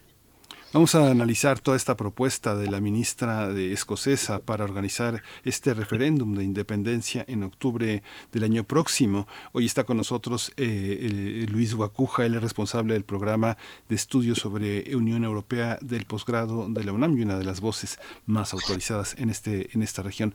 Luis Guacuja, bienvenido, buenos días. ¿Qué tal, Berenice, Miguel Ángel? Un saludo a todo el auditorio del primer movimiento. Muchas gracias, profesor Luis Guacuja. Bienvenido. Pues eh, fundamental abrir esta conversación con la situación actual que atraviesa eh, el, Reino Unido con esta renuncia eh, de Boris Johnson. ¿Cómo se perfila? Bueno, un comentario al respecto. ¿Qué, nos puede comentar para, para un poco ponerlo también como un punto de partida de lo que puede, puede ocurrir en próximas semanas, profesor? Bueno, eh, a ver, el panorama mm, cambió eh, a partir del día de ayer, también con la, con la dimisión de Boris Johnson como líder del Partido Conservador y su dimisión anunciada ya como primer ministro, lo cual quizá suceda en un par de meses, eh, quizá antes por la presión de, de algunos líderes también del, del Partido Conservador, como el propio John Mayor, ex primer ministro. Eh, pero el tema de, Escocia hay que verlo también en perspectiva. Hubo un referéndum ya en 2014 y en aquel entonces las condiciones eran distintas.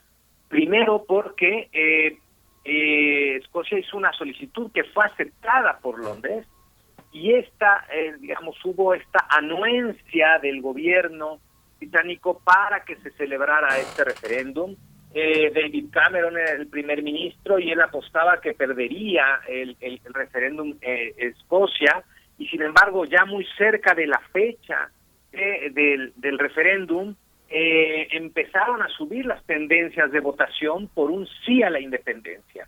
Entonces, eh, David Cameron fue muy, muy hábil y lo que hizo fue acercarse a Escocia, ¿no? Y cabildear para que se votara por el no e hizo una serie de concesiones. Entonces, al final ganó el no a la independencia, pero ganó Escocia porque eh, eh, recibió una serie de concesiones importantes y ganó el Reino Unido, digamos, fue una apuesta de ganar-ganar, ¿no? Ahora el escenario es, es muy distinto, ¿no? Eh, hizo su solicitud el, la primera ministra escocesa, hace un par de días Boris Johnson le dijo, no, no es el momento, ya se celebró un referéndum, es un tema generacional, hay que esperar 40 eh, años, ¿no? Pero en medio de, esta situación, en medio del referéndum de 2014, en medio de esta, eh, esta propuesta de un referéndum este año, pues está el Brexit, ¿no?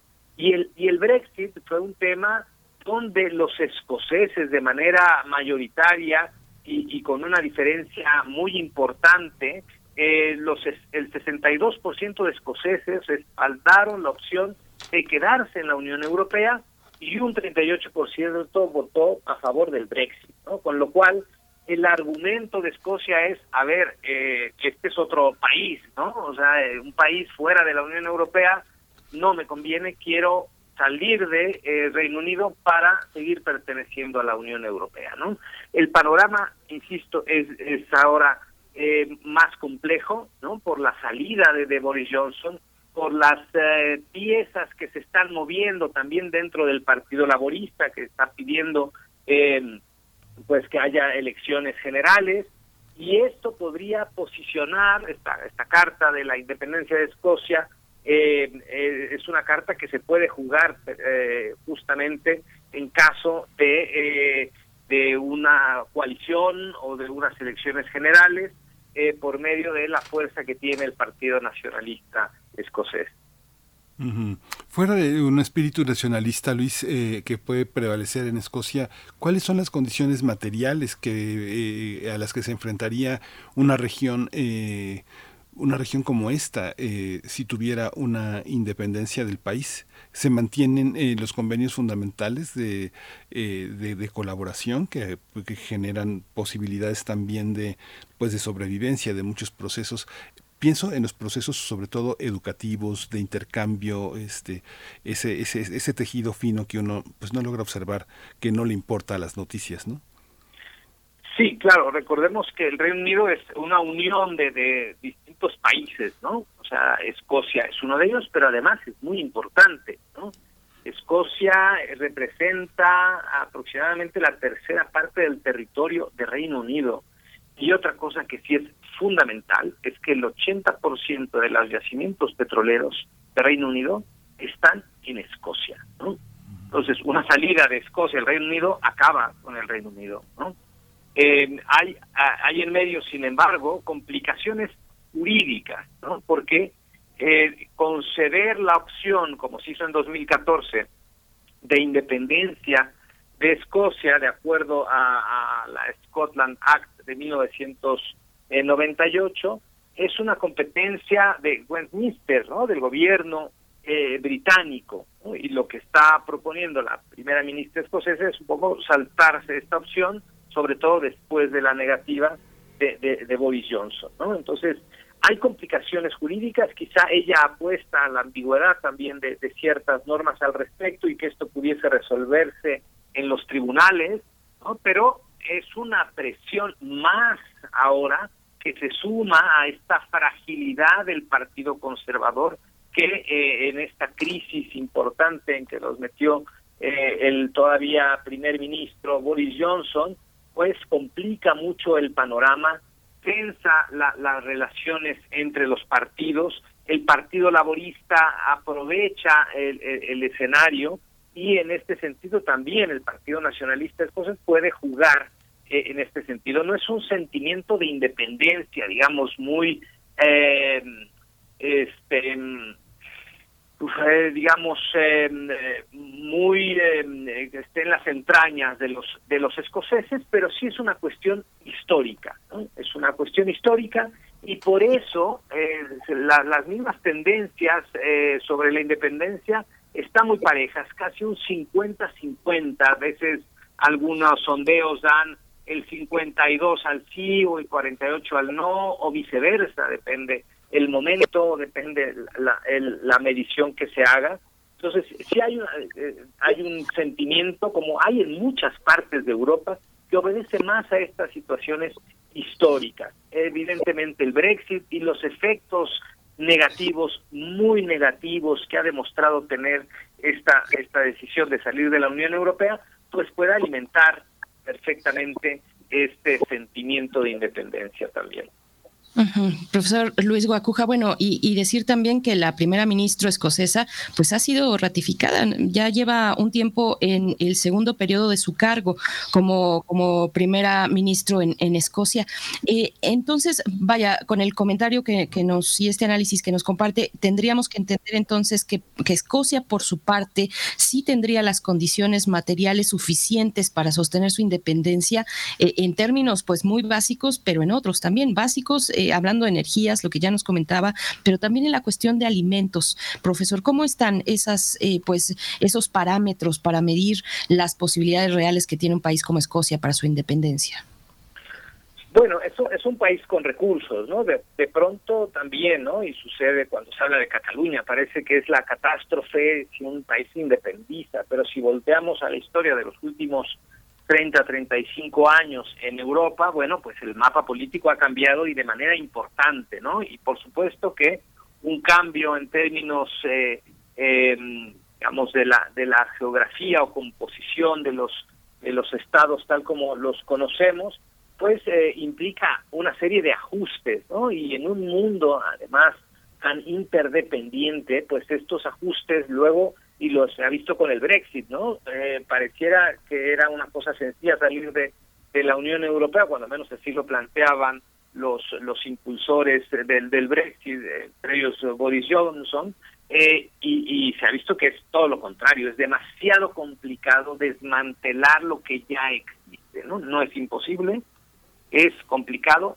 por supuesto, y Escocia, digamos, es una región del Reino Unido que podría tener esta capacidad de, vida independiente, sobre todo porque además eh, eh, este, lo más seguro es que pidiera su ingreso a, a la Unión Europea y lo tendría sencillo, ¿no?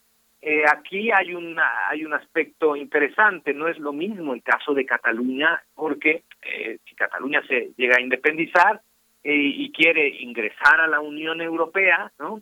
Pues tendrá el veto de España, seguramente, ¿no?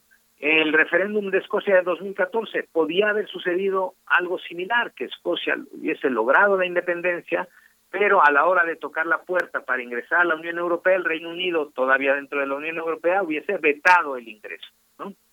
Ahora es otra, otra situación para Escocia, ¿no? porque el Reino Unido está fuera de la Unión Europea. Esto también eh, en el discurso lo, lo ha utilizado la primera ministra escocesa y eh, de un digamos, ingreso a, a, la Unión Europea a la que pertenecía Escocia como parte del Reino Unido todavía hace unos años. Entonces, no, no, es, eh, no es un tema imposible, tiene sus complicaciones, sobre todo jurídicas, y eh, veremos cómo queda el panorama, porque eh, lo más probable es que el Partido Conservador pues haga el relevo de, de, Boris Johnson, quizá más, más temprano de lo que Johnson pretende, y al final será el Partido Conservador el que lleve las riendas más o menos con ciertas directrices políticas como es la posición frente a la Unión Europea y muy probablemente muy probablemente también la posición que eh, mantuvo o ha mantenido Boris Johnson respecto a la independencia de Escocia. Este, eh, esto, ¿para quién, para quién sería eh, este desmantelamiento ¿Para quién sería un negocio? ¿Quién, ¿A quién, se, quién en la Unión Europea se beneficiaría de una ruptura como tal? Eh, bueno, pues siempre los grandes empresarios aquí, a ver, el hablar del tema energético ahora es, es más importante eh, que quizá de lo que era en, en 2014, pero eh, si tomamos en cuenta que Escocia tiene este alto, muy alto porcentaje, cercano al 80% de los yacimientos petroleros en Reino Unido, evidentemente, bueno, pues eh, pienso que la Unión Europea ya vente enseguida, ¿no? no, Y es más, te este, adelantas a todos los países candidatos, bienvenido, y tenemos relaciones y tenemos petróleo, ¿no? O sea, eh, em, en un contexto en el eh, en donde el tema energético eh, está siendo la, la, la clave de, de muchas eh, disputas y de muchas alianzas, de muchos eh, encuentros y desencuentros, pues el, este este factor, digamos, este este plus que tiene Escocia en cuanto a sus recursos, bueno, pues lo convierte, lo convertiría en un país atractivo para para muchos más fuera del Reino Unido. Pues, profesor Luis Guacuja, también un comentario antes de despedirnos eh, sobre, sobre Irlanda del Norte. Le pediría, en las últimas fechas también se mueven las aguas con Irlanda del Norte en el replanteamiento del protocolo sobre, sobre el régimen aduanero. ¿Qué nos puede compartir? Bueno, ahora con un panorama, un panorama que se presenta, como lo hemos dicho y como lo sabemos después de, de la noticia de ayer con la renuncia de Boris Johnson, pues cómo se ve esta cuestión que, que el mismo Boris Johnson impulsó, este tema de la frontera blanda ¿Cómo lo ve? Sí, es, un tema también bastante complejo porque eh, en términos geográficos, Irlanda, la República de Irlanda, que es parte de la Unión Europea, e Irlanda del Norte, que es parte del Reino Unido, comparten una frontera, digamos, aplicarles el Brexit así a, rajatabla, los, eh, digamos, los, los aislaría en términos económicos y por eso se propuso una medida de excepción, una cláusula específica en los acuerdos de salida del, Reino Unido eh, de la Unión Europea que se conoce como el Protocolo de Irlanda. Y esto ya era un acuerdo firmado, ¿no? Y, eh, Boris Johnson eh, pues ha insistido y hace poco presentó incluso una iniciativa de ley para decir no cumplimos, ¿no? No cumplimos a lo que nos obligamos, no cumplimos lo que acordamos, no cumplimos lo que firmamos, ¿no? Y esto lo que tiene es la antesala de una guerra comercial entre la Unión Europea y Reino Unido, digamos, es algo que impulsó Boris Johnson, e insisto, es uno de los temas que quizá, ¿no? El, Partido Conservador pues deje ir ahí por poco por, inercia, ¿no? El, el asunto o que dependiendo los liderazgos o si se adelantan elecciones, pueda cambiar la postura. De momento no se ve, cuando menos en el corto plazo, pero quizás se, se, suavice esta posición del Reino Unido frente a la Unión Europea. El, el, tema Brexit no era un tema, por ejemplo, que los laboristas eh, hubiesen eh, tomado como una bandera y últimamente lo han hecho, ¿no? Por los efectos, por la crisis económica que se está viviendo, bueno, pues han echado mano también del Brexit para decir eh, esto es culpa de los conservadores y urge ir a elecciones generales. Entonces el panorama eh, es, es, complicado. Este tema del protocolo de, Irlanda es un tema sumamente delicado también por las implicaciones que tiene, no solo en términos económicos, sino que podría este, activar las hostilidades entre Irlanda e Irlanda del Norte, eh, eh, que se han mantenido, digamos, en una paz mientras hay esta cordialidad también en términos económicos y eh, fracturar estas estas posiciones, bueno, pues tiene también riesgos importantes para la paz en esta región. Luis Gacuja, pues muchas gracias por toda esta visión yo creo que nos deja muchos pendientes y detrás de este escenario del referéndum hay otros eh, elementos mucho más que, que en su origen están en el Brexit. Siempre te agradecemos mucho esta claridad, esta, esta clase involuntaria que nos das a todos. muchas gracias, estimado Luis Coacuja. Con mucho gusto, como siempre. Gracias, Luis. Hasta pronto, hasta pronto, profesor Luis Guacuja, responsable del programa de estudios sobre la Unión Europea del posgrado de la UNAM. Ya son, bueno, qué complicado, qué complicado está también mirar para allá eh, después de, ver que ya ha caminado dos años, ya tiene, digamos, en función propiamente el Brexit, aunque desde 2016 se dio este referéndum, eh, eh, pues, pues así, así está el panorama. Nosotros estamos ya por despedirnos de esta hora y también de la radio Nicolaita. Les deseamos un excelente fin de semana. Son las 8 con 57 minutos. Vamos a despedirnos con una petición musical que nos hace Kat Sotot eh, en Twitter. Se trata de There's Something on Your Mind, eh, a cargo de Ita James y BB King. Con esto después nos vamos al corte.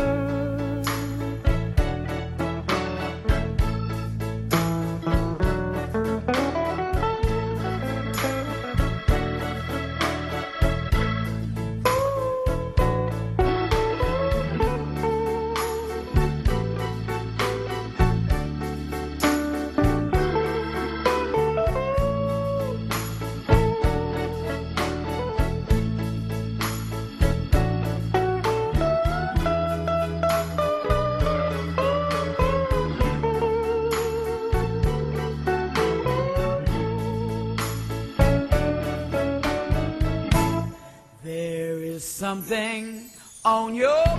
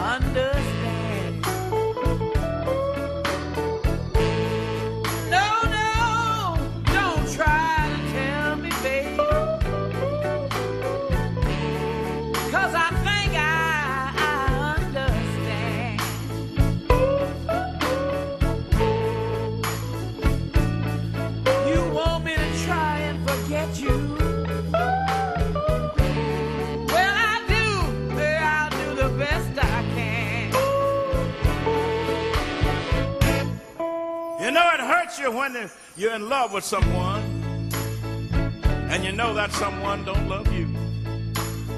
It carries a heavy burden on your heart to know that the someone that you're in love with is in love with your best friend. And I'll tell you, when someone else is rocking your rocking your cradle, you know better than you can rock your cradle yourself. Then it's only one thing for you to do. You just pack your clothes, turn around, walk out of the door. Look over your left shoulder as you go out. Then you hang your head and you say, Oh, please don't try to tell me. Uh-huh. I think I understand.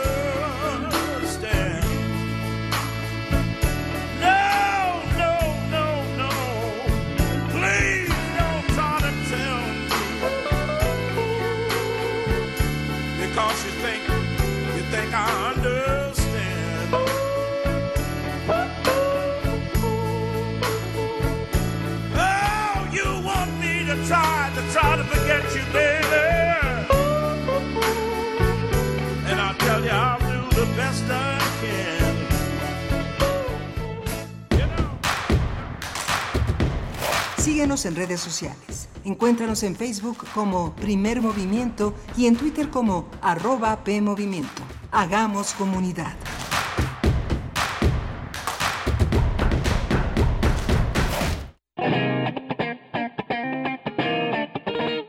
Este es el sitio donde se intersecta toda la música. Toda. Intersecciones. Encuentros de la fusión musical. Todos los viernes a las 21 horas por el 96.1 de FM. Radio UNAM. Experiencia sonora.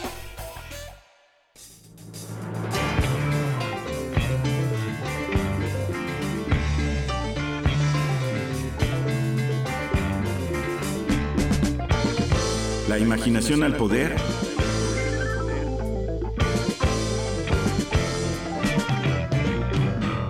Cuando el rock dominaba el mundo. Todos los viernes a las 18.45 horas por esta estación. 96.1 de FM. Radio UNAM. Experiencia sonora. ¿Qué tienen en común la poblana Leticia y el queretano Giovanni? Que se cambiaron de domicilio y van a ir a actualizar su INE. Si tú también te cambiaste de casa, avísale al INE, actualiza tu domicilio y sé parte de quienes toman las decisiones en tu nueva comunidad. Haz tu cita en INETEL 800 433 2000 o en INE.mx. Podemos pensar de forma distinta, pero tenemos algo que nos une, nuestro INE. INE nos une. La parte baja de la novena entrada. El juego está empatado. La cuenta al tope y el campeonato de la salud se define en el duelo entre Mamey Canseco al bat y el escurridizo lanzamiento de Brad y el Chupirul. Ya sabemos cómo se las gastan los de la industria chatarra con sus triquiñuelas publicitarias. Con un hit entra la del Gane. Viene el lanzamiento y Mamey Canseco sorprende con un toquecito que va a ser pan molido para la industria chatarra. Esperen, tremendo encontronazo abre la oportunidad al jalapeño Urdiales barriéndose a dar triunfo al club del antojo. Come como nosotros y ponte saludable. Escucha. Un tejido infinito de impulsos. Un diálogo en los matices del silencio. Islas resonantes. Pensar el mundo a través del sonido. Quinta temporada. Reflexiones y entrevistas en torno a la escucha con Cintia García Leiva. Miércoles a las 16 horas después del corte informativo. Retransmisión sábados a las 19 horas. Radio UNAM. Experiencia sonora. Encuentra la música de primer movimiento día a día en el Spotify de Radio UNAM y agréganos a tus favoritos.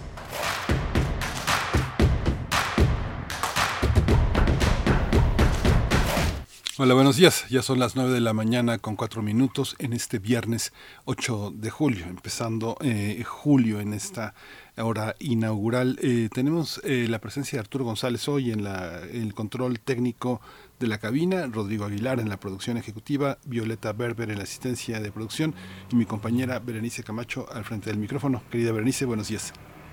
Miguel Ángel Quemán, buenos días, buenos días, te saludo y saludamos también a toda la audiencia por parte de este equipo de primer movimiento, pues sí, ya llegando a la última hora de esta semana, eh, vamos a tener una propuesta desde el Teatro Bar El Vicio. Se presentan Las Luz y Fuerza con bastante fuerza cumbiera. Ocho años cumplen y estaremos conversando con Laura de Ita, actriz, cantante mexicana, eh, pues ha defendido y promovido a las mujeres, creadora y directora de muchavieja.com.mx, donde involucra las opiniones y actividades artísticas de varias eh, colegas. Así es que, bueno, también fue ganadora de la beca Fonca para crear un espectáculo de cabaret además de ser creadora musical y, eh, bueno, pues eh, es precisamente de la celebrada obra, eh, creadora de la música y letra de la obra Los monólogos de Miss Vagina. Así es que, bueno, pues eso, eso para el cierre, para esta última hora, mucha luz y mucha fuerza que se presenta esta noche en el Teatro Bar El Vicio y vamos a tener los detalles de lo que, de, pues de este proyecto, de este proyecto,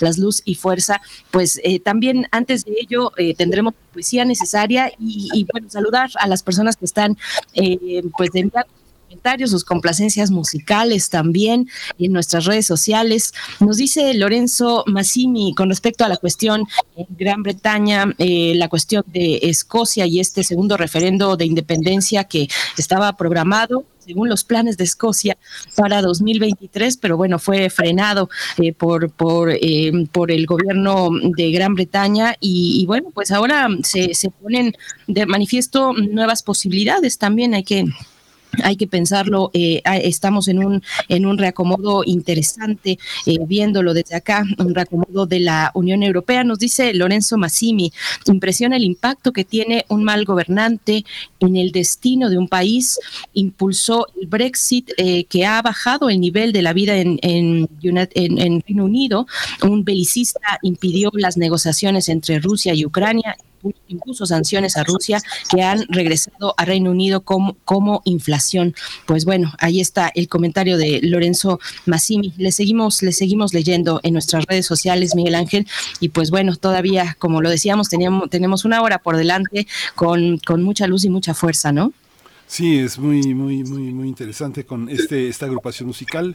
Breve tiene ocho años de vida, pero bueno, ya tiene un camino andado y hoy es la oportunidad de ver hasta dónde han llegado este conjunto de este conjunto de músicos que pues hace posible esta esta esta esta posibilidad, esta opción musical en nuestro país.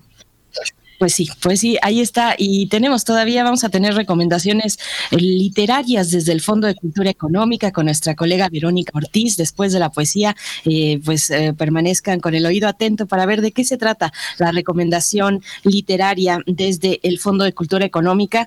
Así es que, bueno, y también habrá regalitos, ¿eh? cortesías por ahí. Así es que quédense hasta las 10 de la mañana y después también en la programación de Radio UNAM. Nosotros vamos directamente con la poesía necesaria.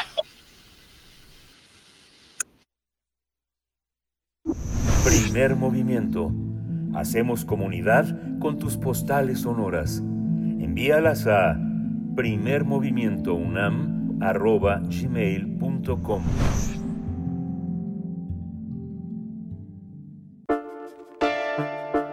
Es hora de Poesía Necesaria. Bien, pues hoy la propuesta es de la escritora argentina Verónica Viola Fischer. Nació en Buenos Aires en 1974 y bueno, uno de los elementos eh, de los que echa mano esta escritora, esta escritora son los refranes populares. Eh, de una forma mm, yo creo que muy bien colocada y a partir de estos pues va desarticulando el sentido común y otros elementos. Así es que bueno, eh, eso, eso queda muy marcado sobre todo en su libro titulado Había una vez Eh, no se encuentra mucho de esta escritora en, Internet. Sí hay, por supuesto, materiales eh, y reseñas. Yo la encontré en un fanzine, en el fanzine que publicó Casa del Lago como resultado del Festival de Poesía en Voz Alta del año 2021, Sacar la Lengua. este fanzine recupera pues varias propuestas poéticas y entre ellas pues este recupera ahí un poema de, de esta escritora que se llama del libro Hacer Zapitos, publicado en 1995. Yo lo que les voy a compartir se titula, el poema se titula Arveja Negra y se incluye en el poemario del mismo nombre. Así es que, bueno, si tienen oportunidad, acérquense a las publicaciones que, que muy creativas, además, de nuevo, a manera de fanzine que eh, tiene Casa del Lago, que saca año con año en este festival de poesía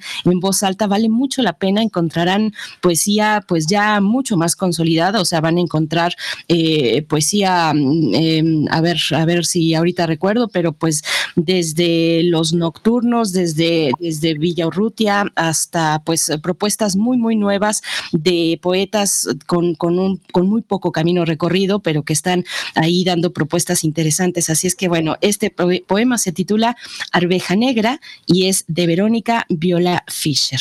Vamos con él. Arveja Negra. Tengo un problema Arranqué los ojos de mi muñeca y ya no ve. Desde el noveno piso lancé con ímpetu al patio interno de mi vecina un ojito, el izquierdo. En una alcantarilla, único ojo abierto que permite entrar en la imagen hecha cuerpo, es de saliva poderosa, seduce, agresiva. Cualquier intento de, de entrega externa la convierte en interna destrucción. Allí abandoné el otro ojo que rodó como una arveja negra. Mi muñeca, muñón del alma mía, no está ciega. Es simple, no tiene en la cara ojos y su cabeza recuerda, pequeño el patio que se agiganta a gran velocidad, un agujero. Yo le muestro determinada cantidad de dedos. ¿Cuántos hay? Le saco la lengua, me burlo, lloro en silencio y no lo nota. La amenazo y nunca tiembla. Ojos que no ven, corazón que no siente.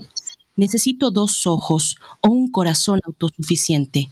Mi lágrima no sabe parir otros. Mi problema es operar en el hueco de la mirada. No, caer en él.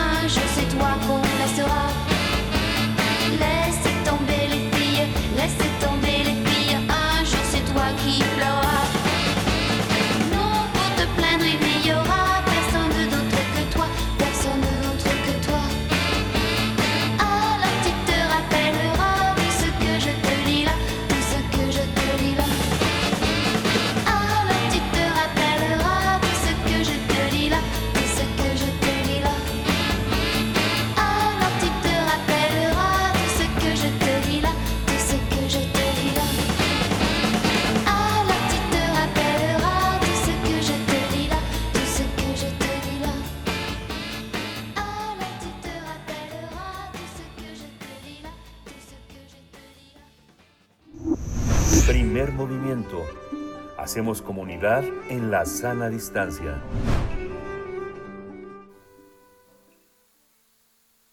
Regresamos aquí a Primer Movimiento. Vamos a ir con la colaboración de Verónica Ortiz.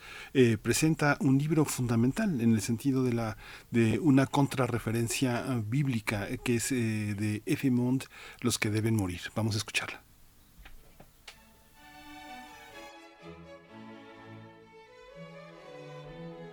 Les saludo con mucho gusto a ustedes, los radioescuchas y desde luego a todo el equipo que hace posible Primer Movimiento. Hoy les traigo un novelón, Los que deben morir, del escritor cubano de ciencia ficción F. Montt.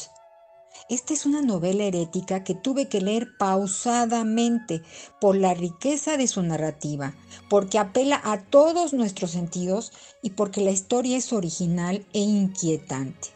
El texto sorprende porque nos cuenta cómo el romano Saulo de Tarso tiene la encomienda de eliminar a los doce apóstoles de Cristo. Sí, eliminar a los doce cabecillas de la nueva secta que después de la crucifixión de Jesús atenta contra la unidad nacional y la religión judía. Ellos son los que deben morir y junto a ellos deberán terminar con la nueva fe cristiana antes de que se convierta en una fuerza imposible de contener. La original historia del premiado escritor Félix Modéjar Pérez, nacido en Matanzas en 1941, mejor conocido como F. Mont, nos relata que aquello que inició como un plan encubierto para deshacerse del yugo romano terminó degenerando en una ruptura fatal. Jesús el de Nazaret, principal caudillo del movimiento, se había obsesionado con su papel de profeta, traicionando los objetivos originales. Después de su crucifixión, los apóstoles, cada uno a su manera, decidieron continuar lo que Jesús no había podido concluir, conformar una comunidad fuerte y numerosa que hiciera frente a sus enemigos será el diabólico Saulo de Tarso, apoyado por el meticuloso estudiante de leyes Moshe Gesser y sus archivos e investigaciones sobre los cristianos y el seguimiento de la historia de cada uno de ellos, de los apóstoles, lo que guiará el inquietante y violento desenlace de la novela. Los que deben morir, de F. Mont, acaba de ser editada por el Fondo de Cultura Económica en su colección popular imperdible novela herética a un precio muy accesible. No se van a arrepentir de leerla. Más libros, más libres. Hasta la próxima. Primer movimiento. Hacemos comunidad con tus postales sonoras. Envíalas a primermovimientounam.gmail.com Bien, pues atención, atención a la gente de Facebook en esta ocasión, porque tenemos dos cortesías dobles para las personas que publiquen, que comenten, que comenten debajo de nuestra publicación en Facebook. Ya está lista ahí la publicación. Tienen que comentar para llevarse alguno de estos dos pases dobles para ver a las Luz y Fuerza ocho años, Cumbia Disco Cabaret en el Teatro Bar El Vicio esta noche de viernes 8 de julio a las 21.30 horas. Esto por parte del ciclo con B de Revoltosas. Así es que si quieren ver a las Luz y Fuerza esta noche en el Teatro Bar El Vicio, tienen que ir a Facebook, las dos primeras personas que comenten en la publicación que ahí ya está en nuestra cuenta de Facebook, Primer Movimiento UNAM, ahí tienen que comentar con el hashtag quiero ir al vicio ese es el hashtag, quiero ir al vicio y agregar con las luz y fuerza. Las primeras dos personas que lo hagan de esta manera, pues recibirán cada una sus cortesías para el show presencial de las luz y fuerza, eh, ocho años, cumbia, disco, cabaret en el Teatro Bar El Vicio dentro del ciclo con B de Revoltosas. Y bueno, para saber de qué va este show y de qué va, pues ya hemos comentado sobre el ciclo con B de Revoltosas, nos vamos directamente ya a nuestra mesa del día para hablar con Laura de la mesa del día. Las Luz y Fuerza son una banda cabaretera y convianchera, integrada por Laura Deita en la voz y letra, mientras que Marina Deita toca el acordeón y teclados y Oceana Castañeda la flauta y trombón, pero el espectáculo también lo integran una serie de talentosos músicos. Fue en el 2014 cuando Laura y Marina fundaron esta banda de músicos, bueno, una banda femenina y feminista también que ha creado su propio género musical denominado Cumbia Disco Cabaret. Con el show La Luz y Fuerza 8 años, hoy 8 de julio se han propuesto brindar por el amor y el desamor, así que las Luz y Fuerza formarán parte del ciclo de conciertos de mujeres que se presentan en el Teatro Bar El Vicio titulado Viernes de B, B, B eh, de Revoltosas, que iniciará a las 21.30 horas. Bueno, hay que mencionar que Las Luz y Fuerza presentaron su primer álbum homónimo en 2018, luego de celebrar cinco años de cumbia disco cabaret, que ha permitido que el público cabaretero baile y disfrute de un espectáculo femenino, feminista y divertido. Vamos a conversar con Laura Deita, ella es actriz y cantante, está eh, a cargo de las letras, es una promotora de eh, pensar el mundo de las mujeres. Le doy la bienvenida. Laura Deita, buenos días. Hola, hola, buenos días. Buenos días, bienvenida, Laura de Ita, bienvenida a Primer Movimiento. Te saludamos, Miguel Ángel Quemain y Berenice Camacho. Déjame decirte algo que seguro ya les han dicho desde, desde hace ocho años precisamente, eh, que qué buen nombre tienen como agrupación. Eh, eh, y bueno, yo, yo desde que lo escuché ya hace años atrás, pues me pareció, me pareció muy interesante la propuesta. Cuéntanos, ¿cómo surge Las Luz y Fuerza? Ay, muchas gracias, muchas gracias por el espacio y qué bueno que te gusta el nombre, porque luego luego hay, hay personas que nos dicen, pero ¿cómo? O sea, ¿está con el sindicato qué va a pasar? Y yo, no, no, no, es más un homenaje a nuestro abuelo, que fue abogado de la compañía Luz y Fuerza del Centro en los ochentas, noventas, y pues mi hermana y yo crecimos con el logo, con el con el logo, con el rayito, con esa con esa imagen que dijimos, algún día la vamos a utilizar para algo, no sabemos para qué. Y en el 2014, pues yo libro un incendio justamente por una descarga eléctrica, el calentador se sobrecargó, saltaron chispas al colchón, desperté entre llamas, así como de película de terror. Y cuando ya la libré, todo, todo lo bien y al mes era mi cumpleaños. Entonces dije, híjole, yo creo que es momento de que ya, de ya, de salir del closet de la cumbia, porque tengo ahí muchas rolas, y mi hermana que es la música de la familia, ella así como que toca el piano, no, no como que toca, ella es la música de la familia, y le dije ya, vamos a hacer este proyecto por favor, pero ¿cómo, cómo le podemos llamar? Y pues yo creo que ya es momento de utilizar el nombre de Luz y Fuerza. Sí, pues vamos a utilizarlo, las Luz y Fuerza. Entonces, por, desde ahí viene la cosa, es un homenaje y pues un, también un, un, un señalamiento de que no hay que tener descargas eléctricas y le dimos la vuelta pensando en que en estos tiempos pues tan difíciles, violentos, etcétera, pues hay que tener mucha luz y fuerza en el interior y más siendo mujeres. Hay una, hay una, eh, hay un proyecto que ustedes cuando iniciaron, eh, ¿hasta dónde pensaron que llegaría y dónde piensan que están? Ay, sí, verdad. Bueno, eh, empezó más, no como un hobby tal cual, pero sí como una, mm, una vertiente de nuestras carreras, ¿no? Yo como soy actriz, soy cabaretera, teatrera, estoy en los escenarios, soy alumnísima de las Reinas Chulas, ¿no? De Teatro Bar el Vicio, y he hecho cabaret con ellas, etcétera. Pues esto era como una rama, ¿no? Así como que, uy, bueno, ¿por qué no? Eh, hacemos esto, donde a lo mejor no van a haber textos este, dramáticos o, o textos de farsa, una historia a seguir, simplemente como, como una agrupación, como un proyecto una ramificación. Y mi hermana, que tiene su grupo Polka Madre de música balcánica, y aparte ella estudió filosofía y letras en la UNAM, etcétera, y también en la SOGEM, también es dramaturga. O sea, esto es como una mm, una raba para las dos de conclusión, donde yo escribo la mayoría de las canciones, pero ella también escribe bastante las letras. Entonces se dio la, la confusión de hacerlo. Desde niñas teníamos la el sueño, la ilusión de tener una banda, ¿no? Así, ay, sería muy bonito tener una banda. Jugábamos a que éramos Duran Durán, a que éramos Soda Estéreo, pero aparte con referentes masculinos, o sea, ni siquiera jugábamos a ser una banda femenina, ¿no? Porque pues nuestros referentes eran más masculinos, ¿no? Y de pronto cuando ya se da esta cosa dije, vamos a hacerlo. Yo ya me iba a morir, así es que la vida es efímera, no, no le debemos nada a nadie, vamos a hacerlo ya y nos lanzamos. Entonces eh, se inició como un hobby, pero de alguna manera un hobby eh, más más formalón porque Marina ya traía un background de lugares donde podíamos tocar y nos invitaban y yo con ese background de teatro pues también, ¿no? O sea, no es que hayamos sido mm, no sé qué será administradoras y de repente en el garage se nos ocurre hacer una banda, ¿no? Sino que ya ya era parte, como que era parte del movimiento que llevábamos artístico eh, cada una en su área.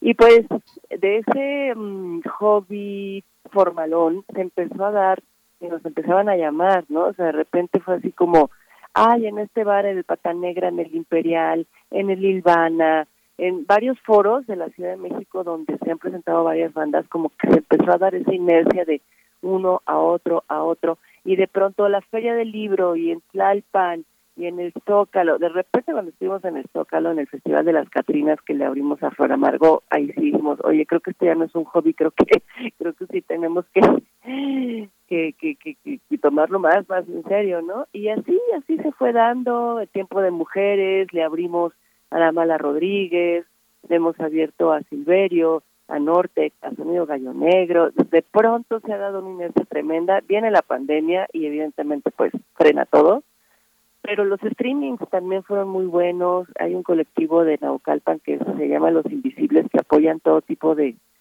de artista en todos los géneros y nos pagaron bastante bien unos streamings que querían para la comunidad y nos salvaron literalmente, o sea, fue así de, ay, gracias por la salvación. Las Reinas Chulas también con la cabarentena hicieron varias capsulitas también por internet que nos dieron chance de musicalizar y hacer.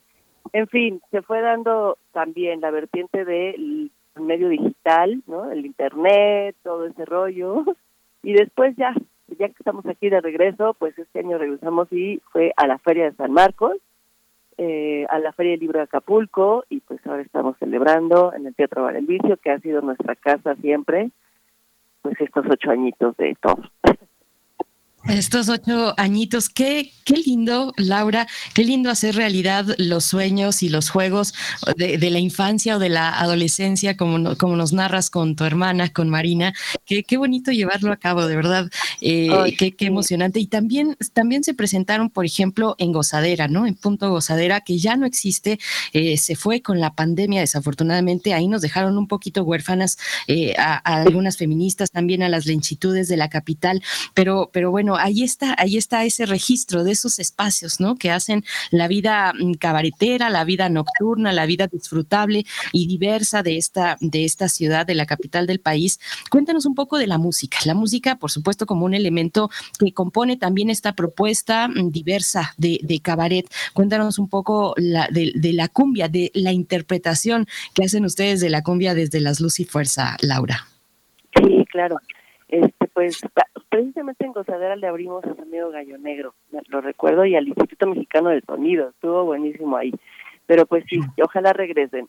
Y sí, eh, le dimos esta vertiente de cumbia disco cabaret. La cumbia es como un pretexto, es como una cama musical de la cual vamos tomando distintas fusiones. O sea, empezamos con cumbia y de repente podemos ir a rock, pop, em, salsa, blues, eh, funk, ¿no? Pero siempre la cumbia es como nuestra cama para iniciar un rollo, ¿no? Yo soy bien ecléctica y mi hermana también, entonces como que nos gusta ir saltar de un género a otro, pero siempre regresando a la cumbia. Y también la cumbia fue también como un pretexto porque aparte de que tenemos mucha influencia, vamos, nuestra abuela nos ponía desde cha-cha-cha, mambo, salsa, las chicoche, rigo, tobar, en las fiestas de Navidad, era muy divertido todo eso. Y luego cuando se dio esta fusión de Toy Machete, eh, que jaló a Celso Piña, y se empezaron a dar estos, estas fiestas como medio hipsters, donde la cumbia resulta que era ya la moda, ¿no? Entonces, como que traíamos todo ese cóctel, y yo con el cabaret, eh, repito, con las reinas chulas, cuando se, en los espectáculos, para narrar eh, qué pasará de una escena a otra, de un acto a otro, este, de un sexenio a otro gubernamental, eh, de pronto pues, nos echábamos una cumbia para explicar, ¿no? Así lo que estaba pasando y así. Entonces era como mi escuela. Y le dije a mi hermano, oye, tengo muchas rolas, por ejemplo, le cantamos Córtele la tropa a Mr. Trump cuando lo iban a elegir, ¿no? Y estaba, este, pues, eh, Hillary, ¿no? Del otro lado y Trump. Entonces nos invitaron a un festival eh, para que no ganara Trump en Acapulco y teníamos una rola. Yo es que sí, tenemos una rola que, no queremos que gane. O sea, cosas así donde la política, las cosas que van pasando, que más que ser políticas, pues nos vamos más a los derechos humanos, pues al feminismo y a todo eso. Entonces, como son temas a veces que pueden ser un poco sórdidos y de discusión y todo, pues metidos en una canción cumbianchera divertida, donde como que informamos y damos nuestro punto de vista y todo, pues pues pasa muy bien y la gente como que lo, acepta. Entonces ahí es donde decimos que es el cabaret, ¿no? Porque un amigo me decía, es que yo creía que hacían stand-up o que iba a haber una historia en el concierto. Le digo, no, no, no, es un concierto de música, track, track, rola, rola, rola, rola, pero vamos tocando temas, distintos temas.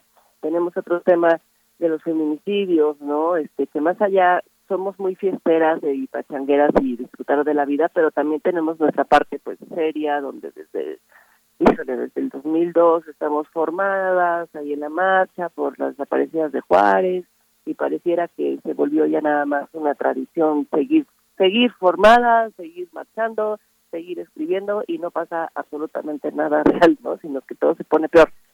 Pero bueno, no quiero deprimirme ya.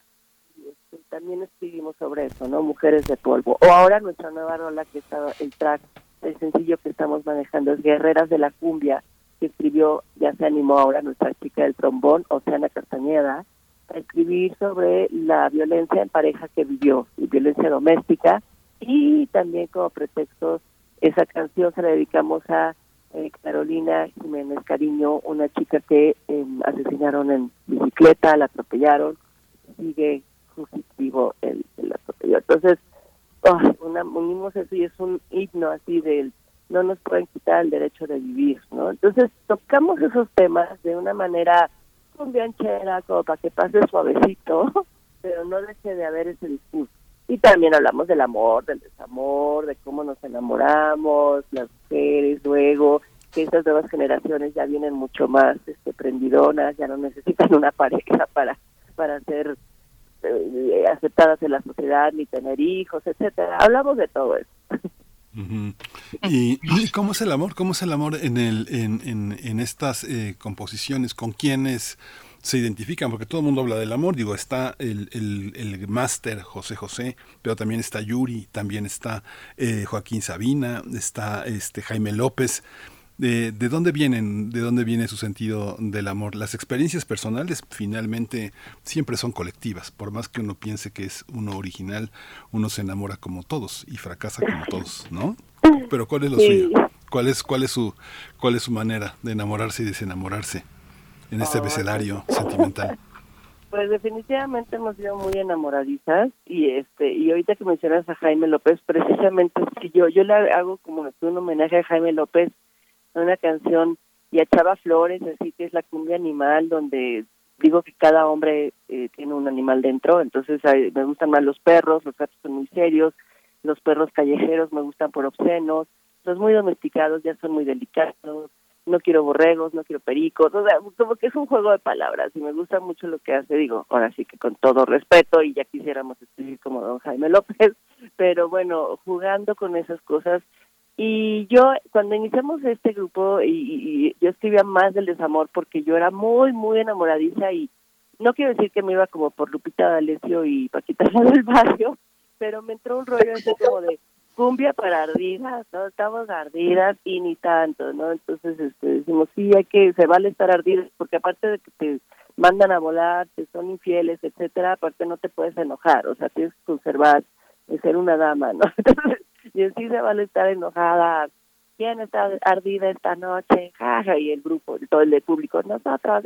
Y ya luego decimos, bueno, pero también hay que perdonar y seguir adelante, no sé qué. mi hermana le hace mucho homenaje a Los Ángeles eh, eh, negros, con estas cosas tan, como estos teclados así tan dramáticos, ¿no? Este, donde hay una canción de qué fácil es enamorarse, pero qué difícil es olvidar, y el abismo se posa a mis pies, o sea, somos como muy dramáticas de pronto, pero también de pronto nos vamos a, a, la risa. Yo tengo una canción que es un autoalbur totalmente, porque pues, no somos muy albureros, y antes de que pues, el señor donde vas pasando te grite el albur, pues una se lo hace, ¿no? Y hay una canción que dice, yo me la tragué todita la mentira, ya sea cuando fui a votar por X personaje y me prometió cosas que no me dio, o cuando me enamoré de cierta persona y no me cumplió lo que iba a cumplir, entonces me tragué todita la mentira. Pero todo es como también reírnos mucho de nosotras mismas y pues quién no ha estado herido y ardido en esta vida el chiste es pasar al otro lado y ahora ya somos más relajadas, ¿eh? Porque decían, no, pues tú estás muy enojada, estás muy enojada con el género masculino. Y yo, no, no, no, no estoy enojada, estoy perdida. Y ya, y me río y ya, y luego los señores se pasan, este, estas cosas de las infidelidades que también pasan en las comunidades LGTB y también todo, en todos lados, ¿no? El, el corazón nunca está libre de, de ser herido, pero es parte de la vida. Es parte, es parte, y bueno, qué importante, ¿no? Dejar la risa de lado, por muy indignadas que estemos, yo creo que tenemos razones, tenemos motivos para esa indignación, pero también sabemos divertirnos y sabemos bailar y sabemos disfrutar. Hay un momento para todo, incluso para Paquita, también hay un momento. Laura, hace un momento eh, eh, nos comentaba sobre cumbia animal y es precisamente lo que vamos a escuchar a continuación. Cuéntanos un poquito más y si quieres también presenta esta canción para la audiencia de Primer Movimiento. Ay, muchas gracias. Sí, pues justo esta fue la primera letra que escribí para este proyecto. Eh, en una respuesta a nuestro querido Ponchito de Santa Sabina, el gran bajista, que tenía un grupo que se llama Los Highways, que decía, había era un hombre que decía, me gustan güeras, también morenas, me gustan pelirrojas, también norteñas, y es un hombre que tiene muchas mujeres y se le juntan y no sabe qué hacer. Entonces, bueno, hace oda a estos hombres que tienen su harem, etcétera. Entonces, yo dije, ah, pues le vamos a contestar muy a la Jaime López, y entonces yo le contesté que a le gustan pues los perros, pero los domesticados, y que al final todos son unos perros, pero que eh, puro juego, juego de palabras y este, pero ya me fui como también identificando que cada quien trae un, un, un animal, perdón, dentro, ¿no?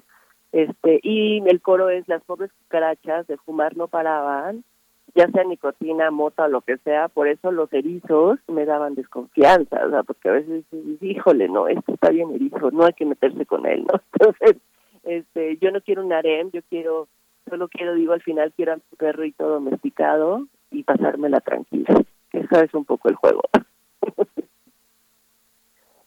Escuchen, cumbia animal. sí, vamos, a, vamos a escuchar, vamos a escuchar ya una pieza musical. ¿Qué, qué vamos, qué, vamos, ¿Qué vamos a escuchar? Precisamente nos vamos con cumbia animal, ya con que cumbia suena. animal, animalón. Buenísimo. Vamos a escuchar. Saquen al perro que traen dentro.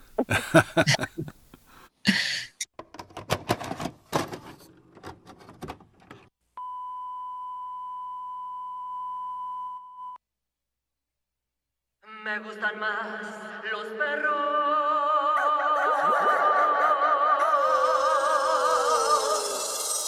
Me gustan los perros, los gatos son muy serios, los perros callejeros me gustan por obscenos, los muy domesticados ya son muy delicados, los que están amaestrados perdieron ya su encanto, los perros me conquistan, los gatos me intrigan, las perras me dan miedo y más si andan en cielo, los lobitos me siguen, los puercos son muy térricos, pericos me persiguen, borregos ya no quiero.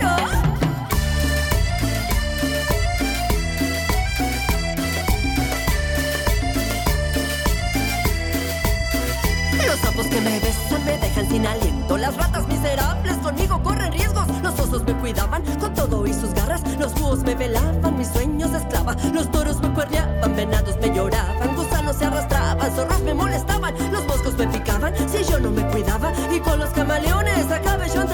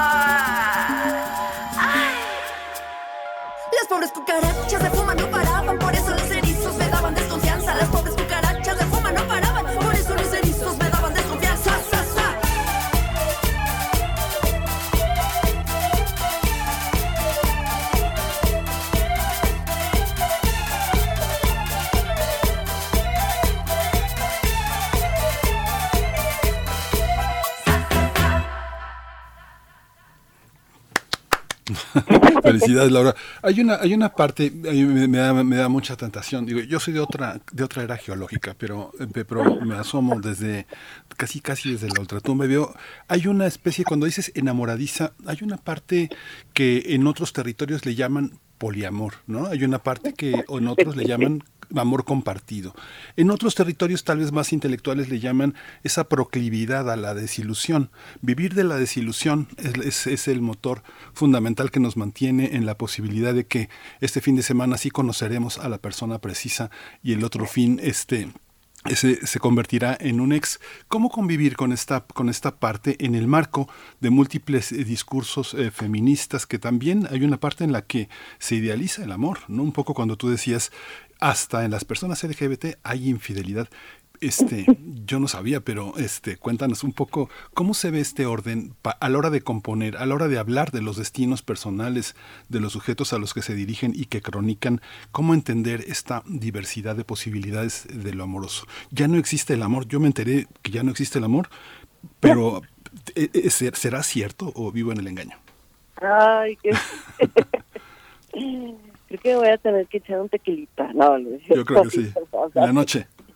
No, este sí, sí, es tremendo todo esto, porque yo, yo al referirme a ser enamoradiza, pues yo me enamoro de una, una sola persona. La verdad es que creo en la pareja, en la pareja, pero yo también veo que sí, que definitivamente existen el poliamor, eh, consensuado, que bueno, tengo mi novio, mi novia y todos somos felices. Yo de verdad admiro a las nuevas generaciones que, que son muy felices con estos, estas agrupaciones y no necesitan una exclusividad, tampoco es que se necesite la exclusividad, ¿no? Pero eh, por ejemplo mis amigas este de la comunidad no este de pronto una una chica tiene tiene tiene bien planteado que soy tu novia pero también podemos tener otras parejas sexuales no entonces pues se acepta o no se acepta en fin hay ya muchas vertientes. Yo la verdad también soy de otra época donde José José y, punto no había más no este pero por ejemplo eh, para entrar a estas nuevas tendencias, que bueno, yo digo que el amor sí sigue existiendo y ya si no es el amor de pareja, lo que defendemos muchísimo, eso sí, en las canciones, hacemos un cover de Suavecito de nuestra maestra Laura León, donde en lugar de decir si no estás me muero y me voy, te voy a querer suavecito y te voy a amar suavecito, lo cambiamos toda primera persona, ¿no? Este, así de, me voy a querer, me voy a amar suavecito a mí, ¿no? O sea, como que queremos rescatar ese amor que no se nos enseñó, porque siempre se nos enseñó que teníamos que agradar al otro y encontrarlo el siguiente fin de semana, y si venía ese rollo de la desilusión, y si no te casabas, bueno, era un drama, ¿no? En cambio ahora ya, aunque sigue habiendo muchas, muchas bodas y es un gran negocio en este país y en el mundo, este también ya la gente pues se junta y ya, ¿no? No hay problema. Pero también tenemos la cumbia del poliamor, pues ahí dijimos, ¿por qué no? Vamos a escribir también a eso, ¿no? Entonces, hay aquí un- un- un- una mujer que le dice, dime cuántas somos, eh, no me importa tanto porque yo también entonces voy a repartir el amor, ¿no? Entonces vamos a estar parejos, en fin, la verdad es que yo estoy perdida en el tema, ¿eh? Yo, yo podré escribir canciones y, y, y seguirnos y, decir, a ver, ¿quién es poliamoroso acá? Ahora que fuimos a la feria de San Marcos, decíamos, aquí dicen que somos muy poliamorosos, es verdad y todo, ¿qué? Entonces, no sabemos, realmente mm, no es que seamos superficiales, pero realmente no hemos ahondado en ser qué debe ser ni nada. Respetamos a los poliamorosos, respetamos a los que todavía creemos en el amor de pareja, respetamos a todo mundo. Y, y yo en lo personal, ya en lo personal, más allá de la luz y fuerza o de mi carrera como actriz, yo ahorita estoy solterísima y más bien me estoy reconstruyendo y estoy sanando muchas heridas, soy divorciada, entonces estoy como pues en una reconstrucción y en un encontrándome, aunque ya no soy muy jovencita que digamos, ¿verdad? este me estoy reencontrando y empezando a amar a mí misma porque de verdad yo complací mucho, ¿no? O sea, tenía que tener 10 en conducta, 10 de promedio para complacer a mi abuelo, a mis papás, y me gustaba también ser la banderada, claro que sí, ya me gustaba llamar la atención, ¿no? Como buena cabaretera y era la banderada y la de 10 de promedio pero como que no había un amor propio, era como para que me amaran todos allá afuera. Y viene ya después de muchos años, pues el amor propio, ese es yo creo que es el que debemos de fomentar más que nada. Ay, el amor, el amor, Laura. Pues yo, yo veo a la chaviza, a una parte de la chaviza, tampoco hay que, hay que romantizar hay mucho trabajo por hacer, pero yo veo a la, a la chaviza sí explorando, por ejemplo, esta cuestión de la responsabilidad afectiva. No digo que eso sea amor, quién sabe si sea amor, no lo digo, tal vez no en todos los casos, pero también les, les vemos explorando pues formas diversas, ¿no? De relacionarse afectiva y, y, sexo afectivamente también. Pero, pero bueno, eh, de nuevo, no sé si, si eso sea amor o esa cosa, pues ahí medio, medio difusa tormenta a cualquier edad, Laura. Pero bueno, hace, hace un ratito que mencionabas esta cosa hipster que llegó a la cumbia. Eh, yo creo que hay una cumbia para todos, eh, es mi humilde opinión, y que, y que esa cosa hipster también ha abierto la cumbia a otros públicos. Eso, eso, o sea, la llegada de, de la cuestión hipster no le quita, yo creo, el lugar a, original a la cumbia, que es el barrio y que son los bailes. Pero bueno, cuéntanos tú, tú cómo lo ves, Laura, cómo, cómo has visto pues esta evolución o esta nueva, o esta vertiente, no es nueva, ya lleva muchos años, eh, pero, pero esta vertiente de la cumbia pues que se acerca a otros, a, públicos diversos. ¿Qué, ¿Qué significa para el ambiente y la escena en general de la cumbia, Laura? Pues sí, definitivamente se ha mm, abierto el código postal, ¿no? O sea, de pronto vas al Salón Los Ángeles, que la Guerrero, y sí, yo fui a una fiesta de la Ibero, ¿no? De la Universidad de Ibero ahí. Entonces era así de, wow, ¿no? ¿Quién, le iba a decir, no? Entonces sí, estaba lleno de, de este, pues, que, que, que, en su vida, este, o sea, pero no, no estoy ni criticando ni nada, ¿eh? Sino que estoy diciendo así que bueno que se abrió, o sea, como que de alguna manera llegó a más, ¿no? O por ejemplo Los Ángeles Azules, ¿no? Que de pronto tomaron una fuerza impresionante y hacen los hits con eh, Belinda, Natalia Lafourcade, Jay, ¿no? Jay de, Moderato, etcétera, Fobia, este, estas fusiones me gustan, me gustan, al final, ¿no? Son como, pues, no hay como separación de géneros ni eh, en, en esta colonia no se baila cumbia, no, sí se baila en todos lados, así que desde las Lomas hasta la Guerrero, pasando por la Roma, la Coyoacán, la Condesa, el Narvarte, y demás, este, diría Chava ¿no? O sea, la cumbia es para todos, ¿no? Y para todas las edades. Cuando nosotros cuando hemos ido a festivales más como de, pues sí, de más puros jóvenes, están bailando, todos bailan. Pero cuando vamos a ferias del libro donde hay desde niños hasta adultos mayores, es bien bonito ver cómo todos bailan. O sea, baila el niño con la mamá, bailan unos chavitos que están por ahí, baila una pareja que sabe bailar perfecto y bailan dos señores adultos mayores a gustísimo así con su, su ritmo y eso para nosotros es como wow, no es como como es la sanación absoluta la, la música, la música y la cumbia, ¿no? La cumbia con sus tres acordes fáciles, ¿no? Tan tan tan tan tan tan tan. A partir de eso pues siento que conecta con los cuerpos y ya se van dejando llevar todo tipo de edades, códigos sociales, digo, códigos postales, clases sociales, géneros, hombre, mujer, eh, todos, todos, todos bailan. En algún momento mueven el piecito con la cumbia. Sí, lo que sucede, Laura, es que eh, todo, todo, es este parece una apertura, pero en realidad, por ejemplo, a Chabela Vargas eh, nos la nos la devolvió Joaquín Sabina y Pedro Almodóvar. No llegó, no llegó con una cuestión directa, sino llegó peripe, este con una con un efecto boomerang y así llega la cumbia. Este en los mercados internacionales se valora y entonces eh, los mercados eh, nacionales se aficionan y lo ponen en los bares y parece que se abrieron, pero en realidad la discriminación, el racismo, las diferencias en, en educación, en violencia, en salud, están ahí, ¿no? Digamos que todos bailan la cumbia, pero todos son discriminados, todos no van a acceder a la fiesta del Ibero. Los que bailan la cumbia de la fiesta del Ibero, pues están en un código postal muy preciso, ¿no? Es algo así como no van a bailar a los salones del Metro Hidalgo, aunque escuchen esa música. Es esa, es esa parte que como músico desde el escenario me imagino que ustedes deben de contemplar. ¿Cómo lo ves? Sí, sí, definitivamente. Por ejemplo, ahora en, el programa de Pilares, que también hemos estado ahí, tocando en las esquinas de, de, las colonias, ¿no? Fuimos a Tláhuac y tocamos junto a un basurero. Entonces, sí, definitivamente las personas de ahí no tienen acceso al boleto del Salón Ángeles de la fiesta de Libertad. sí, sí.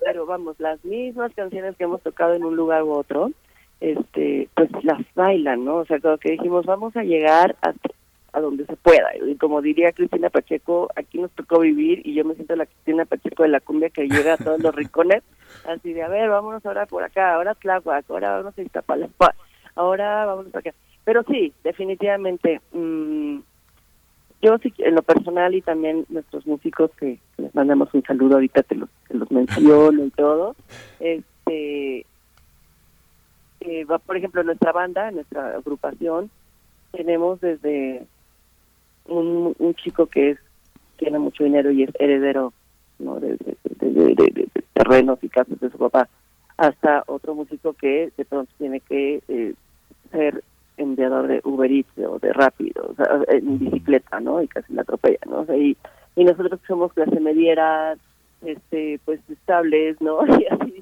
y viene también este nuestra querida Oceana que viene de Maine, de Estados Unidos, de, de un de una sociedad, de, de, una comunidad más hippie, y, o sea, habemos de todo en la misma agrupación, ¿no?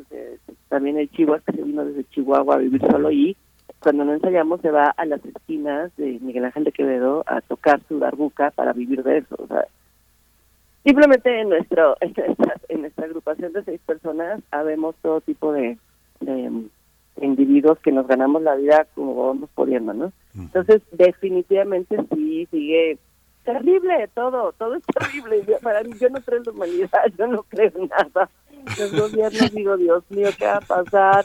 Este, este que hace poquito que, bueno, yo el otro día fuimos a Capital 21 con Fernando Tatia, tocamos y mientras me maquillaban, ¿no? Mientras estábamos en maquillaje veíamos como en la mañanera un periodista le decía, es que esto que sucedió en Querétaro de dos chicos que le prendieron fuego a, a ese chico Tommy, o sea, yo me puse a llorar ahí, pues estaban maquillando, entonces le dije, es que ahorita ya no voy a poder salir a hacer chispines, o sea, el mundo está horrible, está fatal, no, no, no puede ser, ¿no? Todo se cae a pedazos, por eso digo que como todo es tan horrible, el racismo se está multiplicando, el odio a la comunidad, aunque hubo una gran marcha y el orgullo y todo, el odio sigue ahí porque pues el odio sigue ahí, ¿no? Entonces todo sigue muy terrible, los disparos van, pero a, decíamos que todo estaba terrible con Trump y ahorita miren cómo está la cosa. En fin, este el, el, el maligno anda suelto y lo que queda es echarnos un respirito con, con la música un poco, ¿no? O sea, esta, esta hora y media que los invitamos, por ejemplo, ahora el viernes al Teatro Bar del Vicio a celebrar, sí, sí, sí, bueno, cada quien trae nuestros demonios, eh, cada quien está viviendo, estamos viviendo en un mundo que se cae a pedazos, yo digo que esto ya va a valer madre, ah, perdón por el lenguaje, pero no sé, no sé, a lo mejor las nuevas generaciones logran que, que, que, todo que todo se salve, no sé, yo ya estoy más allá que para acá y vamos a respirar tantito. O sea, es como un oxígeno, así tantito, una hora y media de oxígeno, olvidémonos de todo y ya, regrese cada quien a su a su cruz y a la sociedad que está pues sí, eso es lo que, lo que nos queda hacer también, reunirnos en torno a la música, al disfrute, al goce, al humor. Y bueno, pues Laura Deita, ya estamos acercándonos al cierre, pero un poquito cuéntanos así una probadita de cómo están preparando este show, el show de esta noche en el Teatro Bar El Vicio para el ciclo con B de Revoltosas. Nosotros hemos seguido desde acá este ciclo y bueno, hay que decir que las cortesías para el show de esta noche con ustedes, con las Luz y Fuerza, ya se fueron, ya volaron por Facebook. Eh, Ah. Las personas ganadoras son Yani Giselle Magro Sánchez y Nelva Monserrat Maguey Campos. Se llevan su pase, su cortesía doble para disfrutar de la cumbia, de cumbia disco cabaret con las Luz y Fuerza. Cuéntanos un poquito de lo que tienen preparado para este para esta noche, Laura. Ay, qué buena onda, sean bienvenidas. Este, pues preparamos algo muy emotivo porque pues son ocho años y a lo largo de estos ocho años han habido varias mujeres que nos han invitado a sus proyectos, a hacer una canción juntas, a participar en su concierto, a grabar en su estudio, ¿no? Entonces, este, pues les planteé al grupo, les dije, oye, ¿por qué no? Ahora en, en lugar de celebrar solos, ¿no? Como siempre, padrísimo, y nos pasamos increíble y todo, ¿por qué no ahora invitamos a, en distintos temas a las mujeres que nos han ahora sí que invitado y que, que, que, que nos han hecho crecer de alguna manera, ¿no? Simplemente, pues una chica nos invitó a un festival de rap y de hip hop en el Ilvana con nuevas generaciones de mi cuerpo es mi cuerpo. Y yo, dije, ah, mira, aprendimos también muchas cosas. La Cuervo, la Lilian Cuervo, que es rapera y hip hopera feminista. Entonces, a ella precisamente le invitamos a la cumbia del poliamor. Le dije, tú descósete y di todo lo que pienses del poliamor, eh, rapéalo en la noche, ¿no? Entonces, este lo va a hacer. O invitamos, por ejemplo, a Mariana Aurora, que es una excelente saxofonista, eh, y ella ha tocado con Los Ángeles Azules, está en, en varias orquestas, etcétera, y ella al inicio nos ayudaba a componer las canciones, y pues tuvo tiempo de, de- de dejar el mainstream para venir para acá con nosotras. Entonces dijo, sí, claro que sí, entonces va a tocar el saxofón, porque nosotros en nuestras canciones no escribimos saxofones, trombón, trompeta y flauta. Pero bueno, pues ahora va a haber un sax, sax de esta mujer que es maravillosa y muy divertida. Y Marisa Naina, que es una cantante tremenda de blues, de jazz, que nos invitó a hacer una canción con ella, Fractal, que se va a eh, editar en cualquier momento ya.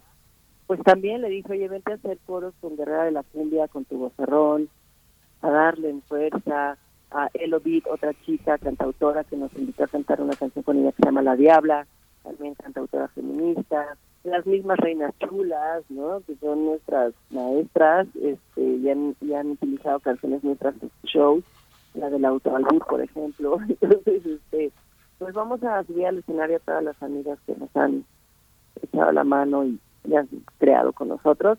Eso es lo que se espera.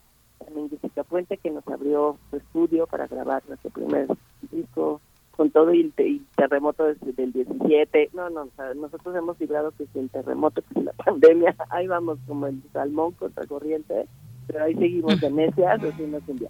Y este y así va a ser una noche, aparte se van a mover las mesitas, el Teatro Badalisa tiene sus mesitas colocadas muy bien. Pues vamos a abrir pistas, se va a mover todo y alrededor sí va a haber mesas para quien quiera hacer sus escenitas, sus, sus traguitos, pero al centro va a haber una pista. Y eso, eso se espera de esta noche, que sea pues fiesta. Por ahí también les quiero contar que nuestra querida Ana Francis Moss, nuestra dipuchula de la Ciudad de México, este, es su cumpleaños, celebra su cumpleaños y le vamos a escribir, ya le escribimos más bien, le vamos a cantar su rola, la dipuchula, la, La la cumbia de la dipuchula. Pues nos vamos a quedar, eh, Laura, de ahorita pendiente de la cumbia, eh, la cumbia del poliamor para que vayan a escucharla ya, para que vayan a escuchar la dipuchula. Felicidades. Eh, eh, lo que nos has mostrado en esta conversación es que el artista es un híbrido, no importa de dónde venga, de la familia más humilde, de la familia más encombrada, esa hibridez es lo que permite la sobrevivencia y la creatividad y pues mucha luz y mucha fuerza. Vamos a despedirnos con una cumbia que es la cumbia de la ardida y con eso pues les decimos adiós. Eh, gracias Laura Deita. Berenice. Ay, muchas gracias por esta plática, de verdad. Ahí los esperamos. Nos vemos en el vicio, nos vamos, Miguel Ángel. Nos vamos. Esto fue primer movimiento. El mundo desde la universidad. Perdónale, olvídale. Te traicionó, con tu amiga se fugó. Gay de closet te salió y el vestido te robó. Tanto psycho alrededor, trepadora que te usó. Otro yonki te salió, un millennial te humilló.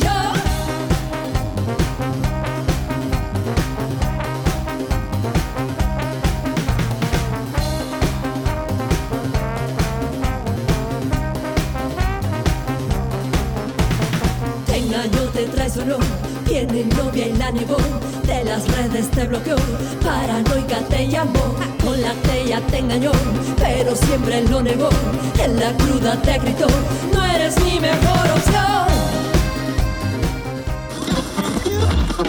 Radio UNAM presentó Primer Movimiento. El mundo desde la universidad.